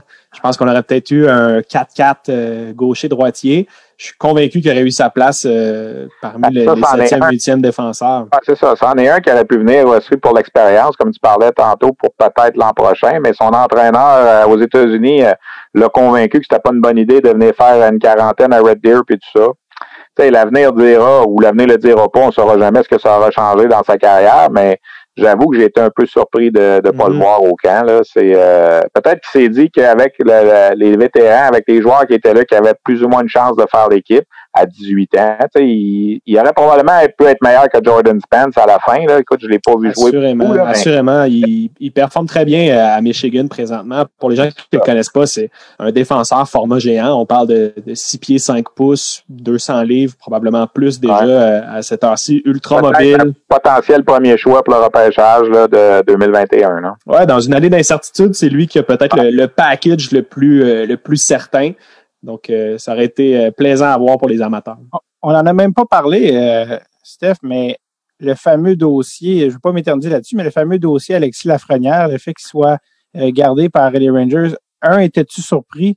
Et deux, qu'est-ce que qu'est-ce que ça veut Il y, y, a deux façons de voir ça. Tu regardes la philosophie des Blackhawks de Chicago qui ont dit à Kirby Dack va te préparer avec l'équipe junior. Si la saison dans la Ligue nationale commence le 1er janvier, ben, tu reviendras avec nous, tu auras pratiqué, tu auras eu des, bons entraînements, puis tout ça. Puis, si la saison commence plus tard, ben, tu vas finir ton tournoi. La, la décision des Blackhawks a toujours été, on veut pas que Kirby Dack rate de match. Est-ce qu'il peut rater des séances d'entraînement quand le camp des Blackhawks va peut-être ouvrir le 1er janvier si la saison commence le 13? On s'est dit que c'était pas trop grave parce qu'il faisait déjà partie d'équipe, il avait joué dans l'équipe l'an passé. Dans le cas de la Frenière, c'est différent. Les Rangers disent il a jamais joué un match dans la Ligue nationale, il connaît pas les coéquipiers et tout ça. On veut pas qu'il rate une seule minute de camp d'entraînement des Rangers. Si le camp d'entraînement des Rangers commence le 1er janvier, puis la Frenière se présente seulement le 7, il va déjà avoir une semaine de retard. Si la saison commence le 13, alors la philosophie des Rangers est pour nous, c'est mieux que tu sois ici. Ça se défend dans les deux cas. Euh, ils pensent à eux, ils pensent à, la possible blessure. On sait ce qui est arrivé l'an passé. Ça, ça, peut toujours arriver dans une séance d'entraînement aussi. Là. Faut pas se, faut pas se cacher. Mais moi, c'est sûr qu'en tant qu'Hockey Canada, on aurait voulu voir la fronnière là. Puis comme André Tourigny disait, il dit la préparation qu'il va avoir avec nous autres, il, il trouvera jamais ça à New York. Là, il aurait beau s'entraîner avec les vétérans de la Ligue nationale, l'intensité puis tout ça. Il y a aussi le fait que les Rangers disent, mais il est allé l'année passée, il a dominé, il a été le joueur par excellence du tournoi. Est-ce que ça vaut vraiment la peine qu'il retourne? Contrairement à Kirby Dack, l'an passé, on n'avait pas prêté à l'équipe Canada Junior qui est restée dans la Ligue nationale, puis que là, il va être là cette année. alors, ça fait mal que la Lafrenière soit pas là parce qu'on pouvait le compter là, mais on a, on a, on a Kirby Dack qui va probablement très bien remplacer ce que la Lafrenière aurait pu apporter à l'équipe, mais c'est sûr que chez nous, là, on a juste Jacob Pelletier, le Québécois de la LHGMQ, on l'a dit. C'est sûr que ça aurait été le fun. Là. Y a-tu beaucoup de politique dans les coulisses? Est-ce que le, Hockey Canada essaie de, jouer avec, euh, avec les Rangers? Euh, il, y a, Il y a toujours des équipes avec lesquelles, des DG avec lesquelles Hockey Canada a plus d'affinité. Hockey Canada a beaucoup plus d'affinité avec, exemple, les Oilers d'Edmonton, où le président, c'est Bob Nicholson, l'ancien président de Hockey Canada, ou avec les Red Wings de Détroit, parce que Steve Eiserman est un, un fervent de Hockey Canada qui a déjà participé aux sélections olympiques que peut-être, exemple, avec les Rangers de New York, où c'est John Davidson, puis qu'on n'a pas nécessairement de, de, de, contact avec eux. Tu sais, il y a des gens qui ont dit, ah, OK, si euh, ça avait été un Américain, les Rangers l'auraient prêté. Puis on a même reproché aux Maple Leafs de ramener Robertson, un peu pour les mêmes raisons que Lafrenière. Robertson était dans la bulle cet été avec Toronto si Robertson avait été un Canadien, est-ce que les Maple Leafs l'auraient retiré d'Hockey Canada pour l'amener au camp sous prétexte que, hey, on veut vraiment que tu tailles une place avec les Maple Leafs, faut pas que tu rates une seule journée de camp d'entraînement. Sais, les Américains, ils pensent ça en ce moment, là. Les Américains, ils disent, Toronto nous aide pas, là. Et Lou Lamorello avait gardé Noah Dobson pour les mêmes raisons, non? Pour absolument rien. Tu sais, puis encore pire que ça, à l'époque, souvenons-nous de Guard Snow avec Anthony Beauvillier. Tu sais, avant, avant, avec les Islanders, Guard Snow a gardé Anthony Beauvillier, pendant que le tournoi était à Montréal ici, puis Beauvillier était LT Scratch sur la galerie de presse. Tu sais, je veux dire, c'est comme, qu'est-ce que tu fais, là? Tu sais, tu vraiment ton jeune, tu sais? Puis Noah Dobson, tu sais, il, a joué combien de matchs l'année passée dans la Ligue nationale? Tu sais, il aurait pu jouer ce tournoi-là puis flyer sur la glace, tu sais, mais bon. Canada a gagné quand même l'an passé sans, sans Noah Dobson, mais, tu sais, moi, si tu joues ton joueur, tu sais, Kirby Dack, il jouait régulier avec les Blackhawks l'année passée. Il a joué 64 matchs. Puis quand le tournoi a eu lieu l'année passée, personne n'a dit Hey, c'est Dak qui est pas là, c'est plate, qui est sa galerie de presse, il mange du popcorn. Sais. Mais on disait ça de Beauvillier. Là, sais. Il mangeait du popcorn la galerie de presse pendant que l'équipe Canada Junior jouait le tournoi. Sais. Puis en plus, tu demandais au kid, Beauvillier, puis il l'a encore dit en entrevue euh, récemment, il voulait venir jouer dans le tournoi. Tu sais. Il voulait. Euh, mais bon, on avait décidé le contraire. Tu sais. Qu'est-ce que tu allais dire, Charles? Ah, j'allais rien dire. Euh, j'écoutais. Euh, moi, pour ma part, je comprends totalement les Rangers de New York avec Alexis Lafrenière. Quand je, me mets à, je me mets à sa place à Alexis, puis je, me dis bon, je suis un premier choix total d'une franchise euh, en, pleine effervescence. Je me dis est-ce que je veux rater quelques jours puis arriver au milieu d'un camp d'entraînement où je, je connais je connais réellement personne, je suis pas proche de personne? C'est des gens avec qui je vais passer plusieurs années. On dirait que j'ai envie de commencer jour 1, d'être présent comme tout le monde, de pas avoir un, un, traitement spécial, surtout quand tu arrives après une semaine ou deux, puis tu as d'autres vétérans qui, eux, se battent pour un poste, puis là, ils voient que tu arrives. Je sais pas, on dirait que moi, pour euh, personnellement, arriver dans un nouveau travail, je veux être là à la première journée, puis euh, je veux le vivre au complet. C'est sûr. C'est ce que les Rangers pensent. Alors, euh, grand bien leur face, comme on dit. Ils n'ont pas, ils ont pas cédé capo caco non plus aux Finlandais. Alors, ils ont été conséquents dans leur décision. Euh, Est-ce que vous avez des, euh, des favoris pour être euh, le capitaine qui va porter le C sur ce chandail-là? Les noms qui reviennent à date, il y a Dak, il y a Cousins, il y a Byram. Euh, qui vous voyez comme groupe de leadership pour l'équipe canadienne? Moi, j'ai l'impression que ça va être Bowen Byram, le capitaine. C'est mon feeling. Euh, je me fie aussi à ce que j'ai entendu quand l'équipe est tombée en quarantaine à Red Deer. Ils ont été deux, trois là, à prendre le lead pour organiser des, social activities qui appelaient, là, ne serait-ce qu'un tournoi de roche-papier-ciseaux en virtuel ou euh, un tournoi de un pool de NFL ou de quoi de même. Puis Byram était beaucoup à travers le, le processus. C'est sûr que Cousins aussi, probablement. Tu sais, Cousins, ça serait une belle histoire qu'il soit capitaine, originaire du Yukon. Tu sais, c'est quand même pas rien là, de, de se développer puis de devenir un, un, choix de première ronde. Alors, la belle histoire, je pense que ça serait Cousins. Certains vont dire Kirby Dack parce qu'il a joué dans la Ligue nationale. Mais moi, j'ai l'impression que ça va être Byron. Mais ces trois-là vont avoir une lettre sur leur chandail, que ce soit un C ou un A. Là, ça, pour moi, ça fait pas grand doute. Et en 2022, peut-être un Kaden Goulet. Ce serait pas ah. étonnant. Ben, c'est sûr. Euh, on n'a pas parlé non plus, mais des, tantôt on parlait des jeunes, mais euh, comment il s'appelle le jeune qui est en Suède? Bedard? Connor Bedard, c'est ça? Connor Bedard, ouais. Oui, oui. Ça, ça pourrait être un gars aussi qu'on voit éventuellement à venir à 17 ans. Peut-être ouais, assurément. Ouais. Ouais, il va frapper à la porte. Je peux l'ajouter à ma petite liste que j'ai fait ici. Là. Il pourrait jouer avec Shane Wright, puis la Pierre, puis Bourque et tout ça. Là. Chez les Russes, euh, il y a Matvey Mishkov aussi qui devrait jouer. Euh, je l'ai sûrement mal prononcé encore une fois, mais euh, je pense qu'il pourrait jouer pour les Russes l'année prochaine. Non, Mishkov, c'est correct. Le H est avant le K. C'est quand le K est avant le H.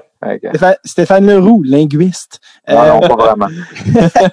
Stéphane, ça fait déjà presque deux heures qu'on te garde. Euh, Avant de te laisser aller, euh, si euh, en fait, euh, je te laisse en fait le, pas le, mot de, le mot de ta fin dans le sens de qu'est-ce que tu peux regarder pour ce tournoi-là, qu'est-ce qui te vient en tête. Ben, une belle équipe canadienne à suivre dans un moment de société où il n'y aura pas grand-chose d'autre à faire. On nous dit de rester confiné, de rester chez nous. Ben, quoi de mieux que de se taper 26, euh, 28 matchs de hockey. Euh, mm-hmm. puis je pense qu'on va avoir une équipe le fun à regarder, une équipe qui a du talent. C'est sûr que ça va commencer un peu, on va dire ça même un peu plate. Ben, il va y avoir les deux matchs préparatoires, ça, ça va être intéressant, le 21 et le 23. Mais quand le tournoi va commencer, tu sais, l'Allemagne, la Suisse, tu sais, c'est pas des, des pays là, tu sais, qui vont à partir du 31, quand le Canada va jouer contre la Finlande. Normalement, ça devrait être le match qui va décider le premier rang du groupe. Puis oubliez pas une chose, le premier rang du groupe est important. Parce que si tu finis premier, tu joues contre le quatrième l'autre côté. Tandis que si tu finis deuxième, tu joues contre le troisième l'autre côté. Puis l'autre côté, il y a trois bons pays. Là. Il y a les États-Unis, la Russie, la Suède. Fait que l'équipe qui finit deux sur notre côté, est pris pour jouer un de ces clubs-là le 2 janvier en quart de finale. Tu veux pas te faire sortir en quart de finale. Tu sais, c'est toujours le 2 janvier, c'est toujours la date fatidique dans la c'est la journée la plus stressante du championnat mondial le 2 janvier. Euh, le Canada s'est fait sortir le 2 janvier en 2016, s'est fait sortir à Vancouver le 2 janvier en 2019. Alors, tu veux pas ça. Alors, l'importance de finir premier, de pouvoir jouer contre l'Autriche, selon Charles, en quart de finale, ben, tu sais, je pense que c'est très, très important. Puis après ça, ben là, tu rentres en demi-finale, puis là, ben évidemment, c'est ça se joue sur un match, comme je disais tantôt, tu peux pas. Euh, tu sais, j'ai hâte de voir aussi, le Canada aura pas la foule. Là. Oui, c'est Edmonton, c'est en sol canadien, mais tu quand même pas l'aspect de la foule qui est là. On sait comment c'est ça peut être intimidant pour les pays adverses d'avoir une foule canadienne euh, bruyante. Mais j'ai très hâte. Écoute, ça va nous faire du bien, là, puis euh, oui, je trouve ça plate de pas être sur place, mais de pouvoir décrire les matchs, d'être là, puis de suivre le tournoi, pour moi, c'est mon cadeau de Noël. C'est ma Coupe Stanley, comme je dis tout le temps. Alors, j'ai vraiment hâte que ça commence. Parce que même si le tournoi est différent, la passion n'est pas amenuisée. Non, non, pas du tout. Et ça commence quelle date, Stéphane? Ça commence, ben, le 21 décembre, euh, je vais vous montrer quelque chose avant de vous laisser aller. Le, 20, le 21 décembre, ça commence avec les matchs préparatoires. Puis euh, le 25 décembre, il y a trois matchs, il y a trois matchs par jour à partir du 25 décembre.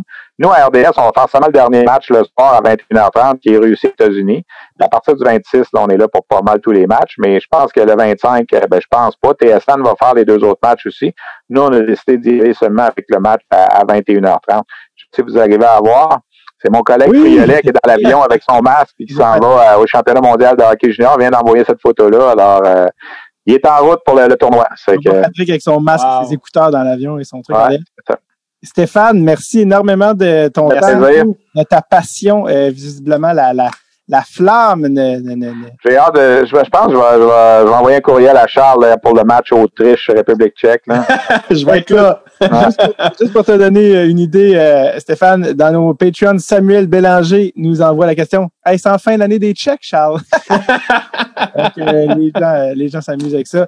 Merci énormément, Stéphane. Je te laisse aller. On va te suivre à RDS pendant le temps des fêtes et on suit ce tournoi avec grand intérêt.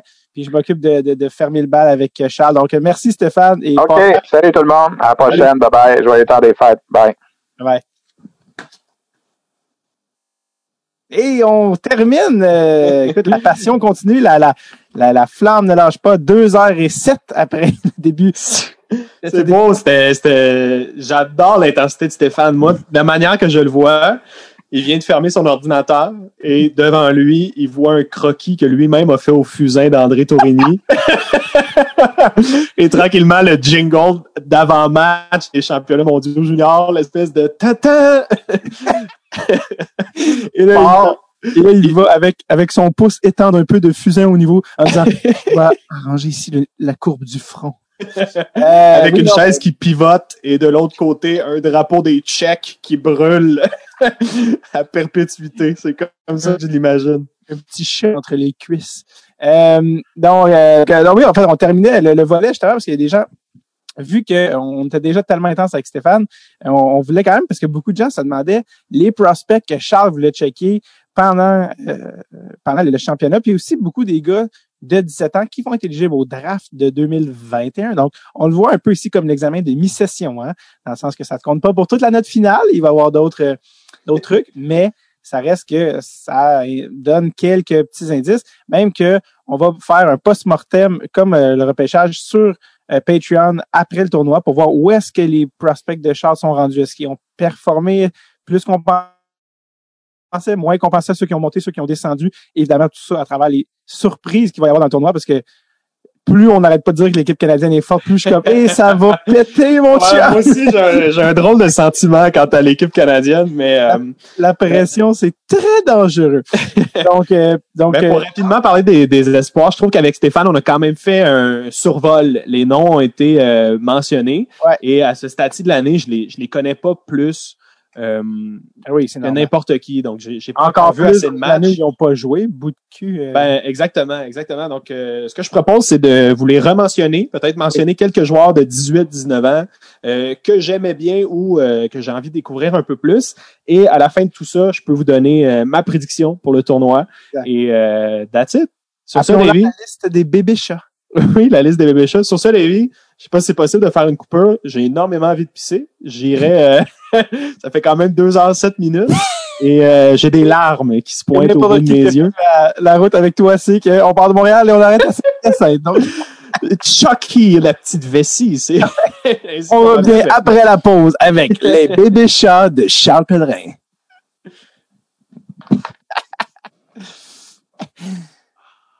Et nous sommes de retour pour la section Bébé Charles de Charles Perrin. D'ailleurs, beaucoup de gens dans les questions euh, patrons, hein, Alexandre Dumont, Laurent Roy, Émile Gaudreau. Euh, je pense que vos questions seront répondues par Charles, mais je vais d'abord le laisser aller. Charles, qui sont euh, tes petits poulains cette année? Mes petits poulets, vraiment, merci On pour la parle pas de Samuel, euh, le- je, je- je me sens prêt à affronter les, les, les bébés chats là, tranquillement. J'avais des larmes, on dirait que l'urine cherchait un- une autre façon de sortir. Mais euh, T'étais ému par la, la ferveur de, de Stéphane. non, non, non. Je vais y aller avec. euh, Ah, non, non.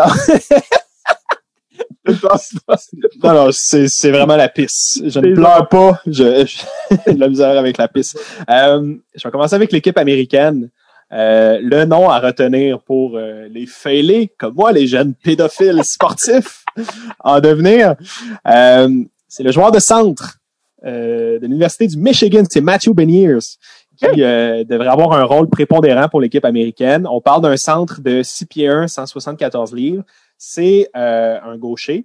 Il jouait pour euh, le programme américain l'année dernière. Donc, c'était le, joueur de centre euh, numéro un, numéro peut-être deux de l'équipe. C'est c'est pas mon joueur préféré personnellement. C'est un joueur très polyvalent, assez habile, pas le plus rapide, euh, mais rapide, pas celui qui a les meilleures mains, mais de bonnes mains, pas le meilleur lancé, mais un, un bon lancé. Donc, euh, c'est un joueur que je vais surveiller. J'ai hâte de le voir à l'international avec une compétition un peu plus relevée. Euh, donc, c'était ça pour le programme américain. Tu penses Euh, que ce gars-là a profité de, de l'absence des Beecher et compagnie pour se tailler une place? Ah non, moi je pense que. Matthew Beniers euh, faisait l'équipe. En fait, pour moi, du côté américain, il y a deux surprises au niveau de l'alignement. Il y a euh, Brett Bérard, euh, qui a fait l'équipe. Personnellement, moi, je, je c'était pas un de mes favoris euh, au, au niveau du programme américain des moins de 18 ans. Et l'autre joueur, c'est euh, Landon Sligert, qui est un essentiellement un, qui va être un joueur de quatrième trio pour l'équipe. Ça va être un, un Bérard est relié à ce bon vieux Brian Bérard? Euh, je pense pas- Peut-être, mais je je sais pas. On Euh, le bâton de Mariana ça dans l'œil. Ouais, j'allais faire une joke d'œil euh, qui se fout de l'autre, mais, mais je me suis censuré. Je sais pas pourquoi, c'est le podcast de David, tout ça est la bienvenue. Euh, mais ouais, Slager, je suis un peu surpris de le voir euh, au sein de l'équipe. Moi, je, je me serais attendu à peut-être voir un- son compatriote, peut-être Dalen Peterson, euh, qui est un gros gabarit, 6 pieds 4 pouces droitier, mais euh, moins efficace défensivement. Au niveau de la défensive, le joueur qui, euh, pour moi, aurait dû faire partie de l'équipe aussi, c'est Dominic Fensori, euh, qui joue à BU, euh, qui était dans le programme américain dans le temps de Jack Hughes, Cole Caulfield, qui est un petit gabarit, mais qui est tout un patineur qui m'a vraiment impressionné l'année dernière en NCAA. Donc, Team USA, Matthew Beniers, et surtout, cette année, Matthew Boldy, euh, Que t'adorais. Que j'adorais, que j'adore encore, que- qui était tout feu, tout flamme avec Alex Newhook l'année dernière. Euh, j'ai- je crois que ça va être un bon tournoi pour lui. Lui, c'est c'est un, un ailier gauche, gros gabarit, avec plein d'habiletés. Tout est possible pour lui. là. Je pense qu'il peut devenir euh, autant un, un Chris Kreider qu'un joueur qui manie un peu plus la rondelle. Fait que Matthew Boldy sur, votre, sur la shortlist des bébés chats. Mhm. Euh, team euh, Suède. Et C'est vraiment décevant au niveau de la Suède. Le joueur que j'avais hâte de voir, c'est William Eklund. Euh, malheureusement, ne sera pas présent. Donc, euh, je vous invite à surveiller Theodore Niederbach, euh, centre droitier très habile qui euh, évolue pour le programme de Frolunda en Suède. Autre joueur qui a failli faire l'équipe, mais qui a finalement été coupé, c'est Simon Edvison, qui est un défenseur de 6 pieds 4 pouces, 185 livres, qui joue aussi pour le programme de Frolunda et qui a joué cette année deux matchs euh, chez les professionnels à l'âge de 17 ans. Donc, euh, dans votre petit calepin pour l'été prochain. Mhm. Euh, Ouais, c'est proche, c'est jeune. Euh, République tchèque, on l'a mentionné, c'est Zvozil, le joueur à surveiller. Euh, au niveau de la Russie, euh, j'ai vu qu'il y avait deux joueurs éligibles pour le repêchage cette année. Je les avais pas vus sur le line-up avant qu'on se prépare, donc je les, je les connais pas euh, réellement. Je vais faire un peu plus de recherche, mais je, je sais qu'il y a deux joueurs de disponibles pour le repêchage selon la liste que j'ai vue. Il y a aussi Daniel Tchaika euh, qui, euh, cette année, joue en Russie étant donné que la Ligue canadienne n'a pas repris complètement. Donc, c'est un format euh, géant, 6 pieds 385 livres, c'est un 2002. Euh, a joué des matchs dans chacune des trois ligues russes, donc la MHL, qui est la Ligue junior, la VHL, qui est la Ligue américaine, et la KHL. Donc, euh, je vais le surveiller attentivement. Du côté des Finlandais, toute l'attention sera portée vers Brad Lambert. Hmm. Euh, lui, Euh, lui, c'est, c'est, américains.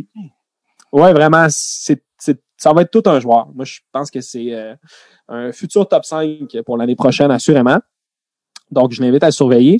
Euh, je l'ai pas mentionné au niveau de la Russie. Moi, deux joueurs que j'ai été surpris de voir euh, à l'extérieur de l'alignement, c'est Alexander Pashin qui joue en MHL, qui est un ch- choix de septième tour des Hurricanes de la Caroline.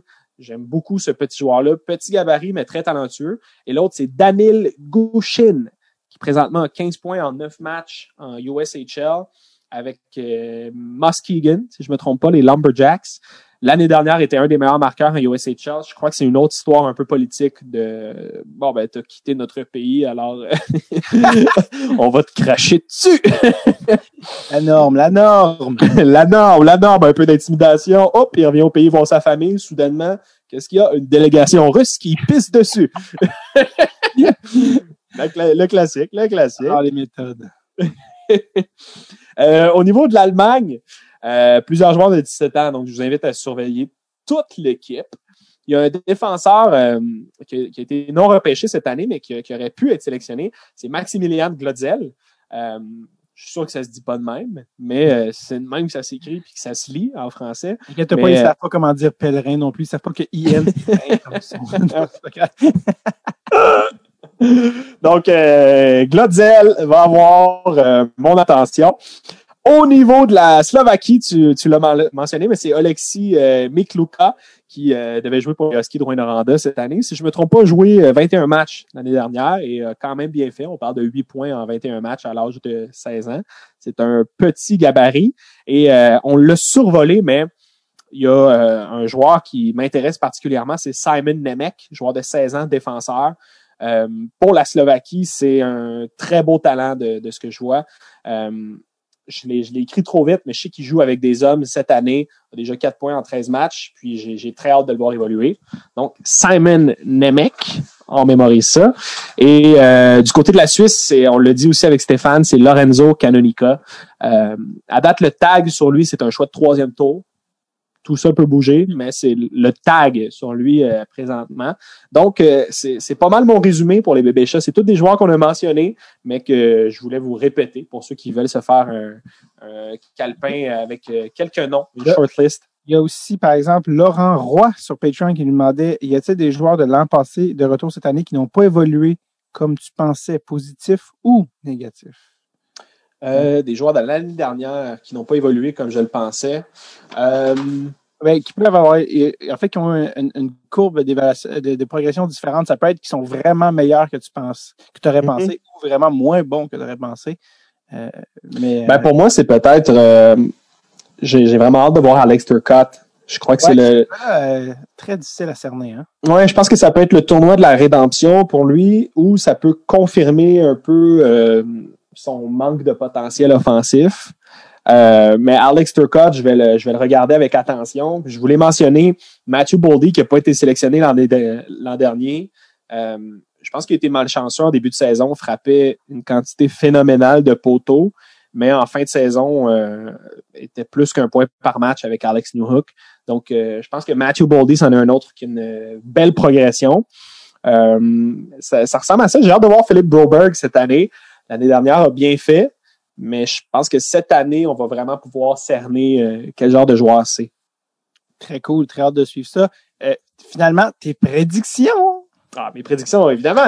Euh, bon, au, niveau du groupe A, qui est le groupe euh, le plus faible, à mon avis, euh, le Canada, sans trop de surprise, devrait s'en tirer avec quatre victoires, zéro défaite. J'ai mis au deuxième rang la Finlande, qui devrait avoir trois victoires, une défaite. Au troisième rang, j'ai mis l'Allemagne, qui, selon moi, va l'emporter contre les Suisses et va s'en tirer contre la Slovaquie moi, je, préfère miser sur le, le, talent point.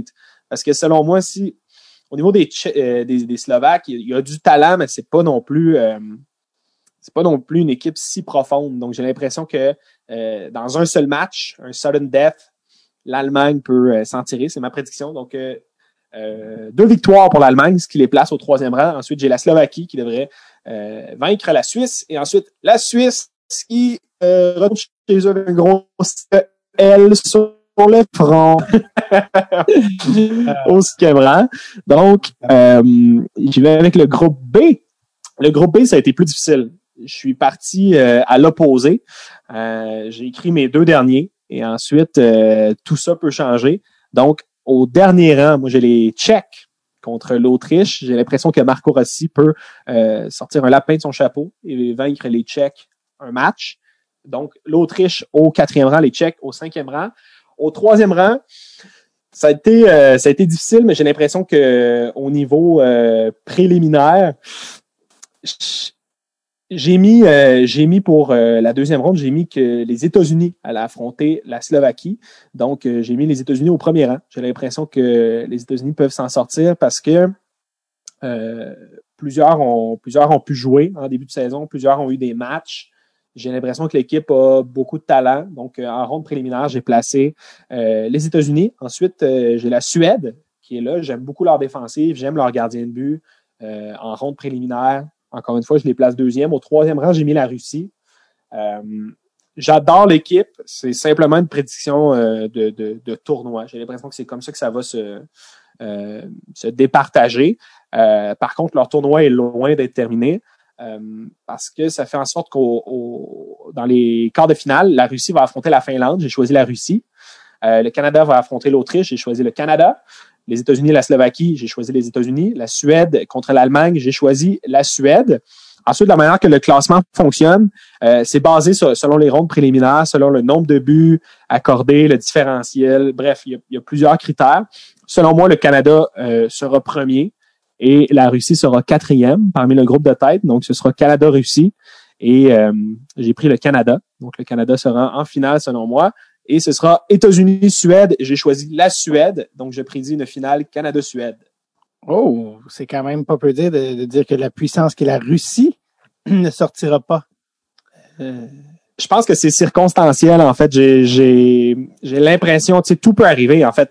Ça va dépendre des matchs Russie-Suède, Russie-États-Unis j'ai l'impression que la Russie, c'est le genre de nation qui peut euh, l'échapper, euh, peut-être un peu plus. Donc j'ai mis euh, j'ai mis la Russie troisième, puis après malheureusement vont jouer contre le Canada, mais ça aurait très bien pu faire une finale Canada-Russie si les Russes remportent un de ces matchs-là, puis arrivent à avoir des adversaires un peu moins coriaces. Chucky, c'est un très beau très beau bulletin que tu nous offres là. Je tiens à rappeler à nos auditeurs que tout ça sera débuffé post-mortem après le tournoi. Donc, suivez ça sur notre Patreon. Ça va être un épisode, un épisode exclusif au Patreon, un peu comme le post-mortem du repêchage, où là, Chucky va revenir vraiment sur un vrai euh, bulletin de mi-session euh, pré-draft pour ceux qui nous suivent justement dans les euh, dans les repêchages, tout ça. Merci d'ailleurs à tous les, les patrons qui ont posé des questions. J'en ai nommé plusieurs. Je ne les ai pas tous nommés parce que souvent, on répond à vos questions à travers le podcast, mais je les nomme quand même, euh, que ce soit euh, Michael Sauvé, Xavier Drouin, Émile Gaudreau, Frédéric Lachapelle, Alain Serrois, Sébastien Tremblay, Euh, Emile, Maxime Laroche, Alexandre Dumont, Philippe J. Ménard, ici, plusieurs questions. Samuel Bélanger, qui dit la, est l'année des Tchèques? Moi, je trouve ça très drôle. Laurent Roy euh, et Philippe Como, merci à vous. C'est euh, c'est très, très, très euh, apprécié et on adore votre passion. Si vous voulez aussi poser des questions, avoir accès euh, au post-mortem et à l'évaluation éventuelle de Charles et les épisodes d'avance et plein d'autres affaires top, top nice, ça se passe sur notre patreon.com slash tape. Chucky, presque deux heures et demie plus tard, nous sommes encore en vie, ta vessie est régénérée. Est-ce que je te souhaite un beau tournoi, mon Charles? Ben, je pense que oui. Hein. Moi, je pense que ça va, euh, ça va nous donner un peu de lumière. Ça va nous permettre de se rendre jusqu'au vaccin, Lévi. tu y crois, toi, cette affaire-là? ah, ben, moi, j'y crois. Je, sans les World Juniors, je pense que je me tuais. Pense que je me tuais. c'est dark, mais c'est vrai. C'est vrai. moi puis Stéphane, ensemble, les veines dans le bon sens. aïe, aïe, aïe. J'adore. Euh, Chucky, merci. aïe, aïe, aïe. J'ai l'image de toi couché sur Stéphane dans un bain. je, vous le dis tout de suite, vous n'avez pas de maillot de bain. Alors! Euh, du poids peau, du poids peau. On glisse, on glisse, puis c'est ça, on se casse la nuque. Bon. Jackie, merci énormément. Euh, y a-t-il quelque chose que j'ai oublié ou que tu voulais dire? Mm, non. Non, je pense, je pense que quand on sera, je m'ouvre les vannes avec Stéphane, je pense qu'on a fait le tour. je pense que c'est un bon survol. Il n'y a, a, pas de pierre qui n'a pas été soulevée. Euh, les, les, prospects, Team Canada, le suicide. Parfait. Oui, je pense qu'on est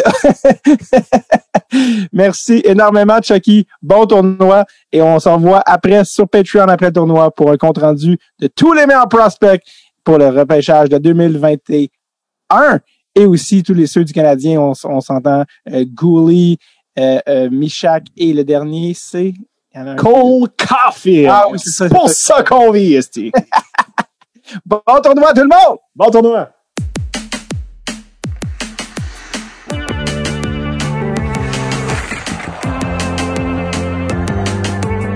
Ah, merci aux boys Chucky Pellerino, Steph Leroux, des gars qui saignent pour les, euh, le hockey junior, les prospects. Donc, c'est de toute beauté vous entendre. Je vous rappelle que le tournoi commence dans quelques jours. Le Canada débute game préliminaire 21 décembre contre la Suède à 18h, 23 décembre contre la Russie également à 18h. Et le tournoi commence officiellement à Noël 25 décembre, mais le Canada, lui, ça commence le 26 contre l'Allemagne à 18h. Est-ce qu'il est le fun de ce tournoi-là? N'importe quel game que tu pognes, bon, peut-être Autriche-Suisse, c'est un petit peu plus deux balles dans le nuque, mais sinon, les autres, euh, les, USA, comme Stéphane l'a dit, qui commencent avant le Canada, euh, on veut voir Caulfield, on veut voir les, les, etc., performer. Donc, euh, ouvrez votre télé et, ou télé qui est un ancien mot, ouvrez votre ordinateur et tombez sur une game et découvrez des jeunes joueurs de haut talent et euh, développer la même maladie que Charles, moi et nous tous, c'est-à-dire une rare forme de pédophilie sportive. Alors, je vous souhaite un excellent tournoi. Je vous rappelle, allez tout de suite vous inscrire sur Patreon pour le bulletin d'après World Juniors de Charles, compte rendu complet de tous les prospects joueurs. Euh, la totale, la totale, la totale, patreon.com slash tape. Sinon, je vous souhaite un excellent tournoi. Jerry également Rochon va regarder le tournoi avec beaucoup d'attention. Je termine les pro prochaines vedettes NHL. Donc, excellent tournoi à vous. OK, on se revoit après la pause. Non, non, je veux dire la semaine prochaine. Bye!